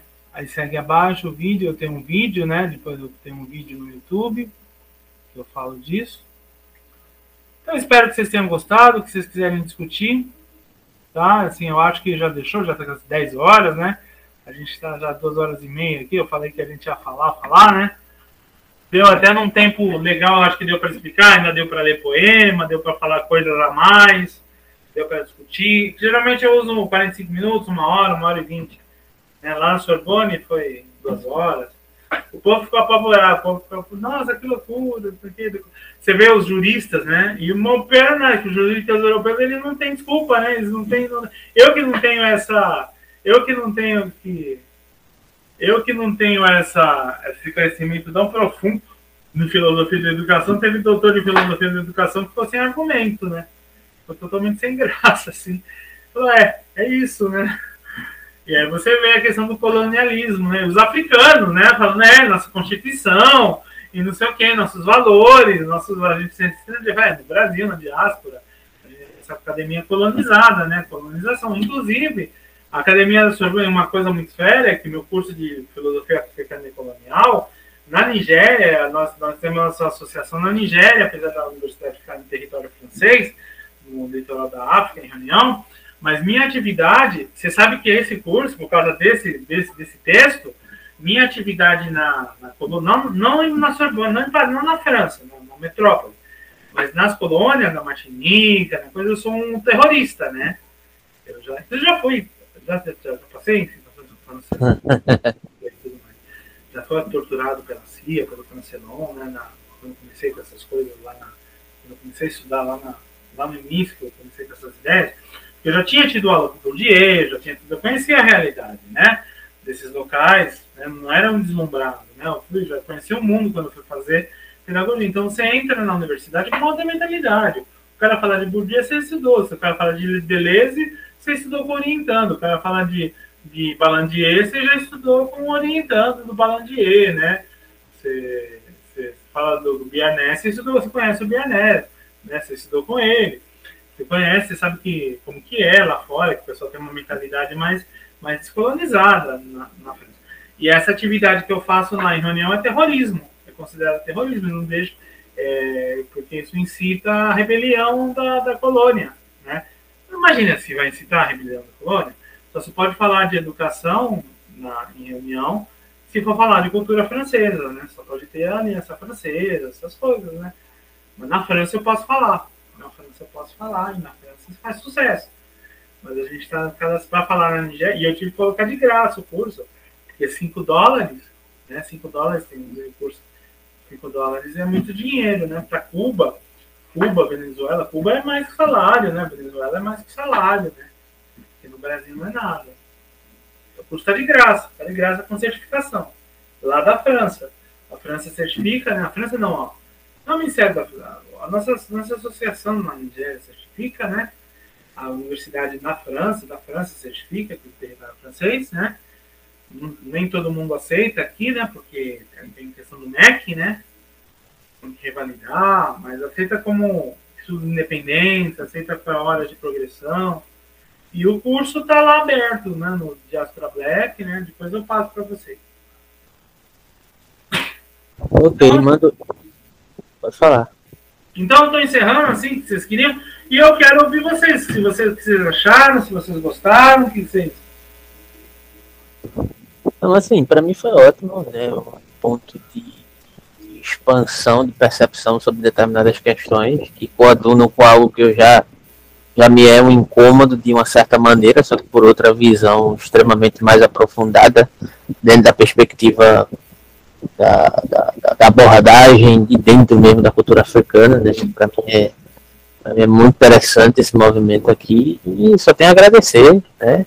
Não tenho nenhuma colocação a fazer, mas assim, tem algumas confluências de interesses que às vezes a gente não percebe de onde é que eles surgem, de onde é que eles vêm né? E numa explanação dessa a gente consegue perceber, perceber mais claramente, digamos assim, um sentido mais originário dessas relações, dessa busca por uma real relação da individualidade com o sentido social de forma mais genuína, livre dessas expectativas de cooptação do desejo por ímpetos formalistas e institucionais que nos direcionam para o interesse de determinadas é, de determinados grupos né, que se vendem como predominantes dentro do contexto social no qual nós estamos inseridos, inclusive dentro do âmbito educacional, dentro do âmbito econômico, dentro do âmbito normativo, institucional, jurídico, que rege as leis e a forma com, com, a, com as quais você tem que se portar dentro da sociedade. E nada disso está é, isolado, está né, relacionado. Claro. Enquanto é revolucionário a questão do, dos, dos, valores, dos nossos valores civilizatórios, que já estão no nosso imaginário, né? E aí a gente tem todo esse pomocismo aí que você fala, né? Aparente dessa, dessa, dessa, dessa coisa predominante que demoniza ou, ou, ou, quando não demoniza, coloca de uma forma inferior, como povos ágrafos, como povos sem cultura, como povos não, não legítimos para um pensamento acadêmico, você é negro, você tem que. Universal é. Começar pelo que é universal, né? Isso aí é tirado do que é universal, né? E aí você vê a necessidade da mudança da hegemonia de relações culturais que isso provoca, né? Que é tão simples, né? Que já está no nosso imaginário, né, Alberto? Isso tudo, de certa forma, já está. Já, já, duvido que já não estivesse no seu no nosso imaginário, ainda mais vocês aí no Nordeste, né?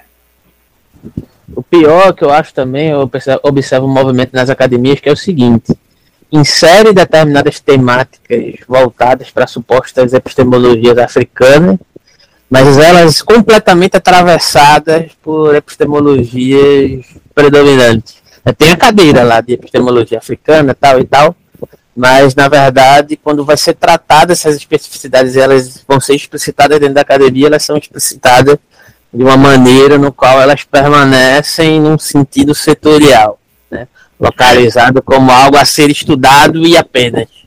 Não, é como se fala, né? Hegel é o nós, o africano é o outro, né? Não o africano nós, o Hegel é o outro, né? A gente estuda isso sem uma visão decolonial, sem uma visão de descolonizar o nosso pensamento, né? E de trazer, uhum. trazer sem a visão decolonial Se estuda, se estuda sobre, que nem, por exemplo, se estuda isso como Michel Eliade, se estuda do, do herói sem falar, mesmo você falou aí de Jung, você fala que não, é totalmente ausente a questão do africano, e tudo isso está presente em tudo isso, está presente no nosso imaginário, e a gente deixa de ver isso de uma forma que mude relações de hegemonia cultural. A gente estuda de uma forma que não ameace o status quo. E justamente perfeito, isso, perfeito. isso que eu falo, e é isso nesse sentido, Alberto, que eu falo, do estudo de certos autores, como o Silvio Almeida, Jamila, né? É, não a Cione Carneiro, não Denis Oliveira, não o Cabenga Munango, mas assim, como você vê certos autores, né? Que são essenciais e centrais, mas assim, que não ameaçam o status quo. Imagina eu se com essa roupa falando isso, eu vou na Record. Imagina eu com essa roupa falando isso, eu apareço na Globo, né? Imagina você acha que um dia eu vou escrever na Folha de São Paulo um artigo desse? Talvez escreva na Carta Capital. Mas você acha que um dia a Folha de São Paulo vai publicar isso? Você acha que o Serginho Groisman, que já era para ter me convidado, me cancelou e chamou o Silvio Almeida no dia? Você acha que ele vai me chamar se, se eu não for muito famoso lá fora? Você entendeu? Pra promo... Você acha que o Bial vai querer saber de mim? Entendeu? Você, você, assim, não que o trabalho dessas pessoas, por elas fazerem isso, tenha um valor menor. Não, tem um valor, valor essencial. Mas uhum. Uh, eu assim, uh, assim, se você, for pelo, se você for pelo, pelo, pelo, pelo, pelo termômetro, escreve no Estadão, na Folha, na Veja e vai na Record, querido, não ameaça o status quo, né? A elite é. te suporta. A elite suporta esse negro. Mas eu não sou negro, é esse, esse estudo, e eu não sou negro, os negros que estudam isso, não que não existam, né? Eles, a academia também, ela não suporta negros que não sejam suficientemente domesticados. Isso eu não estou falando de melanina, você vê aqui que eu sou negro por visão de mundo e por ancestralidade mais do que por melanina, né? Que isso é uma questão colonial, que é um tiro no pé, né? Mas assim, eu não sou negro suficientemente domesticado para ser suportado por essa elite, né? Ainda mais falando de falando assim, ó, querida, o que você essa, esses outros negros não falam assim, eles querem ser igual a essa elite, né? Eles querem pensar que as pessoas pensem igual a elite, né? Eles se comunicam com a palavra, com, com, com, com, o linguajar dessa elite, né? sem, sem, com temas que não são decoloniais exatamente com essa elite, que são centrais e introdutórios. Mas essa elite desse, da, que está na mídia, mas eles toleram, mas assim, eu não sou suficientemente domesticado para ser tolerado por essa mídia, e tem muita gente que não é, que não é. Né? E é nesse prisma que essas pessoas entram na academia, que, que muitos autores que se estudam a questão africana veem isso. Né? Eu acho que você, é nesse sentido que você está falando também, né? É exatamente. Perfeitamente. exatamente. É, isso, é é, isso é uma das coisas que mais me incomoda. você foi no cirúrgico aí. Exatamente sobre isso. Você só é aceito ah, se você aceitar determinadas diretrizes. Tá, você pode criticar, mas até aqui. Né? Não, não vai querer destituir o nosso lugar, tá? Aí você concorda com isso? Concorda. Isso não é declarado, mas implicitamente né, tem uma curva ali de, de, de, tolerância. Né? Não, é, porque, por mais porque por mais que você seja independente, né? Se você escreve na Folha e você, no dia que a Cássia quis tem aberto o, o espaço para ela, no dia que a Folha critica o Lula dizendo que ele devia seguir o mercado, por mais libertário que você seja, você não fala sobre isso, você está conivente com essas coisas de alguma forma, né? Exatamente. Então é isso. Se você vai na Record e você não fala de orixá, você não fala de descolonização, você não fala dessas coisas, né? Você vai atacar a Igreja Católica, tem que atacar, que por 400 anos com o tráfico negreiro, levando. Que ainda que o Papa peça desculpa, que era uma gracinha tudo mais, tá, tá, tá né? é, né, Júlio Lancelotti, né, que fala do aborto. Aliás, que aborto é um assunto que a igreja é hipócrita, que eles não estão nem aí para aborto, né? Você ser contra o aborto, você não diminui o número de abortos, né? Uma coisa seria, eles deviam é pegar os quatro dinheiro do, do, do que está lá o ouro das igrejas do Vaticano, que está 400 anos lá, e pedir desculpa lá pelo tráfico negreiro, que nem o Papa reconhece, tá, tá, e ficar com o ouro sem fazer nenhuma reparação, ou devolução para os países africanos de reparação do, do tráfico negreiro que houve para o povo negro, continuar demonizando, tirando fetiches das casas dos, tirando os símbolos, né? Fetiches são símbolos, né? Das casas dos, dos, dos, dos africanos, dizendo que é o demônio, ainda continuar pregando e tudo mais, né? Você tem que fazer uma reparação, né? Ficou 400 anos, porque você pode pedir desculpa, mas o patrimônio está na igreja, né? Aí você vai falar, ah, fala contra a igreja, mas ainda a igreja, a igreja, ainda a igreja crente que você percebeu o crime que é você demonizar, porque uma coisa é você falar que as tradições africanas não são condizentes com as práticas cristãs. Outra coisa é você falar que Exu é o demônio, que é o demônio, que é o demônio, e você afastar as pessoas, o negro, a ponto que ele se torne uma aberração civilizatória, se afaste disso tudo que eu te falei. 80% da população. Que gente nem se reconhece negra. Que tem um líder branco. Entendeu? O crime que isso é. E aí você vai num lugar desse falar de racismo estrutural, entendeu? De certa forma, querido, você é domestica, você você está falando para um povo, esse discurso é essencial, é central, tudo bem, tem uma validade, mas assim, ele não é, ele não ameaça, ele não ameaça, você é tolerado, você você não você você não ameaça a ponto de não ser tolerado. E eu não sou tolerado, a Record, a Record se, se, se, se eu for lá, eu vou ter que falar tudo isso. Se eu escrever na folha, no dia que a Cássia quis folha, eu vou falar tudo isso, eu vou ter que falar. Entendeu? Então é isso. Então, mais uma vez eu queria agradecer, deixa eu dizer que a gente pode marcar aí outro momento para explicitar o que você quiser aí. Né, gente... eu tenho a sociologia de Exu, que você vai gostar. Eu falo desses pontos. Eu tenho em Ansan Enlouqueceu Freud em seu divã. Eu tenho outros textos que eu posso ler de introdução, como a filosofia do Toba, um que, eu, um que, um que talvez você vai gostar, que é, é, é Nietzsche, assim falou Sete Catacumbas, Gott estot aber nicht Ogum. Deus está morto, mas não Ogum. Que eu provei que Deus está morto, Deus está morto, mas Ogum não está morto, e Deus morreu porque ele não se masturbava que nem Ogum. Né? Pega, tá lá no portal Afro, X acadêmico. Vai, vai lá, você vai ler. É um diálogo que eu tive com o pastor no dia que eu fui demitido da Unigóspio, né? Unigóspio, que é a faculdade de Guarulhos, né? Que, que passei tudo. Você vai lá, você vai adorar. Vai nesse texto.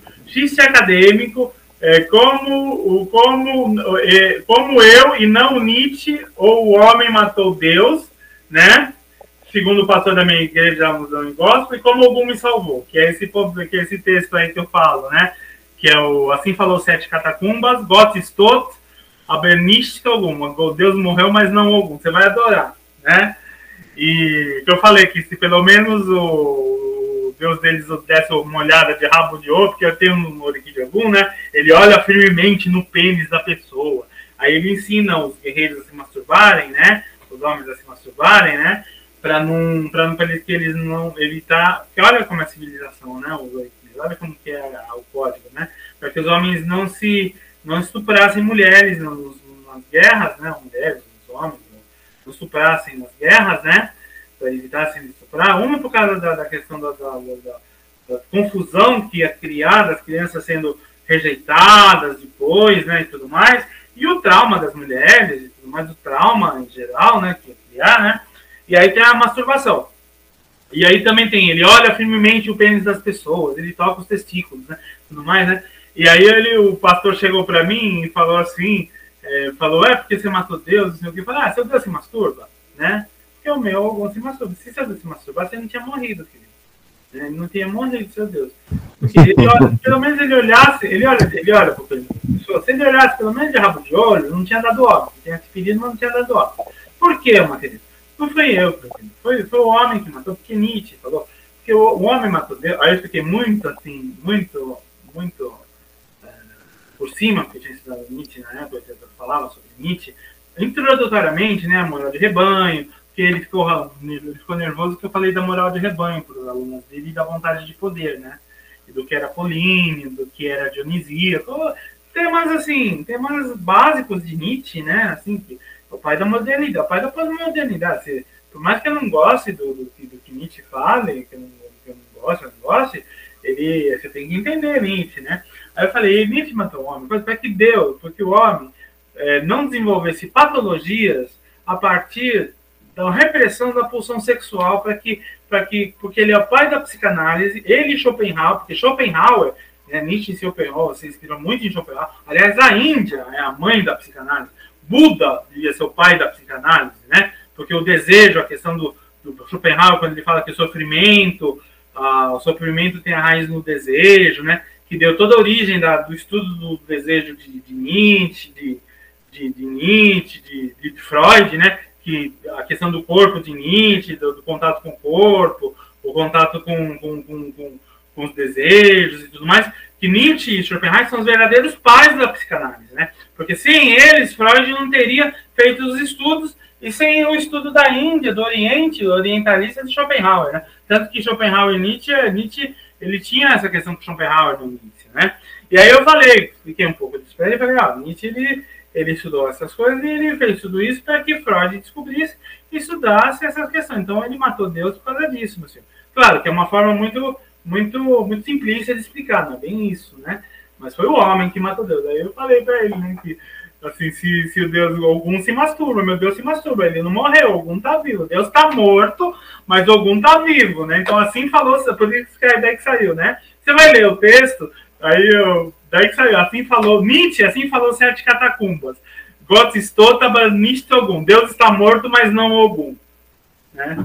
E aí tem essa questão decolonial também, né, querido? Essa questão decolonial. Da, da, se você ler o texto em Ansano, que é o Fraude que eu posso te mandar, que eu tirei das redes, mas tem espanhol na, no, Academia uhum. né? Você, você vai ver essa questão da. Esse, todos esses pontos da, da, psicanálise que eu falo de Nietzsche, eu falo desses textos, né? A filosofia do top, tem outro também, o Goiami, a, a glória de minha mãe. Mas vai logo nesse texto, nesse diálogo, X acadêmico. Vai lá, tá lá no portal África, você vai adorar o diálogo. Inclusive eu falo que a gente adorava brincar de pecado original, se eles brincavam de pecado original na igreja deles, né? Aí eu falo um monte, aí eu peguei o texto do antropologista Chaves, falei os trechos todos sexuais do, do Fotifô, de Ogum, de, de que Exu mostrava os testículos, né? E tinham filhos que mostravam seus testículos. Se eles saíam na rua depois do culto para mostrar os testículos e tinham filhos e faziam os filhos para mostrar os testículos, né? Por isso Deus não morreria se eles fizessem isso. Imagina, é, você vai adorar, querido, você vai adorar, ainda mais as menções ali. Se você quiser publicar depois aí, e, e só me manda o link para eu colocar no lado, tá bom? Tranquilo, então a gente fica de marcar aí, fica aí, você sugere, a gente faz uma outra live aí, uma data que seja conveniente. E, e vou procurar sim os links. Se você puder ah, mandar também. Você eu... quer que eu te mande? Pode Ou... mandar também, eu, eu procuro posteriormente. Você quer que eu mande no, no WhatsApp do, do Alberto e a gente passa? Pode ser. Eu vou te mandar esse X acadêmico e a filosofia do Toba, esses dois. Ah, eu também escrevi um. Se Deus existe, ele também é trans. Descartes, Descartes, Descartes, Descartes. É, Demacunaim Idade Já, Viva a Negritude. E tem alguns textos decoloniais que eu escrevi, tem, tem Desesperança. Eu vou mandar para ele, mas eu vou mandar esses, eu vou te mandar esse do, do, do Nietzsche aí, que é o primeiro que você tem que ler, que ele é curtinho. É um diálogo. É um diálogo real com o pastor, que ficou chocado. Tranquilo, então. Então eu queria agradecer mais uma vez aí por essa, essa, essa, essa exposição muito rica. Né? É, Para você seguir o trabalho do Ivan Poli, eu vou colocar os links na descrição que ele vai, vai disponibilizar aí, vou colocar na descrição. Ou você pode entrar em contato aí na, na caixa de mensagens também, que eu posso posso responder posteriormente. Aí você redireciona. E mais uma vez agradecer aí, Ricardo, agradecer o próprio Ivan Poli por essa, esse momento de partilha. E aí vamos marcar outro momento aqui para fazer uma live temática aí da sua escolha que você preferir, né, para poder a gente dialogar. Obrigado, viu, querido? Prazerzão, Alberto, prazerzão, Ricardo, tudo de bom para vocês.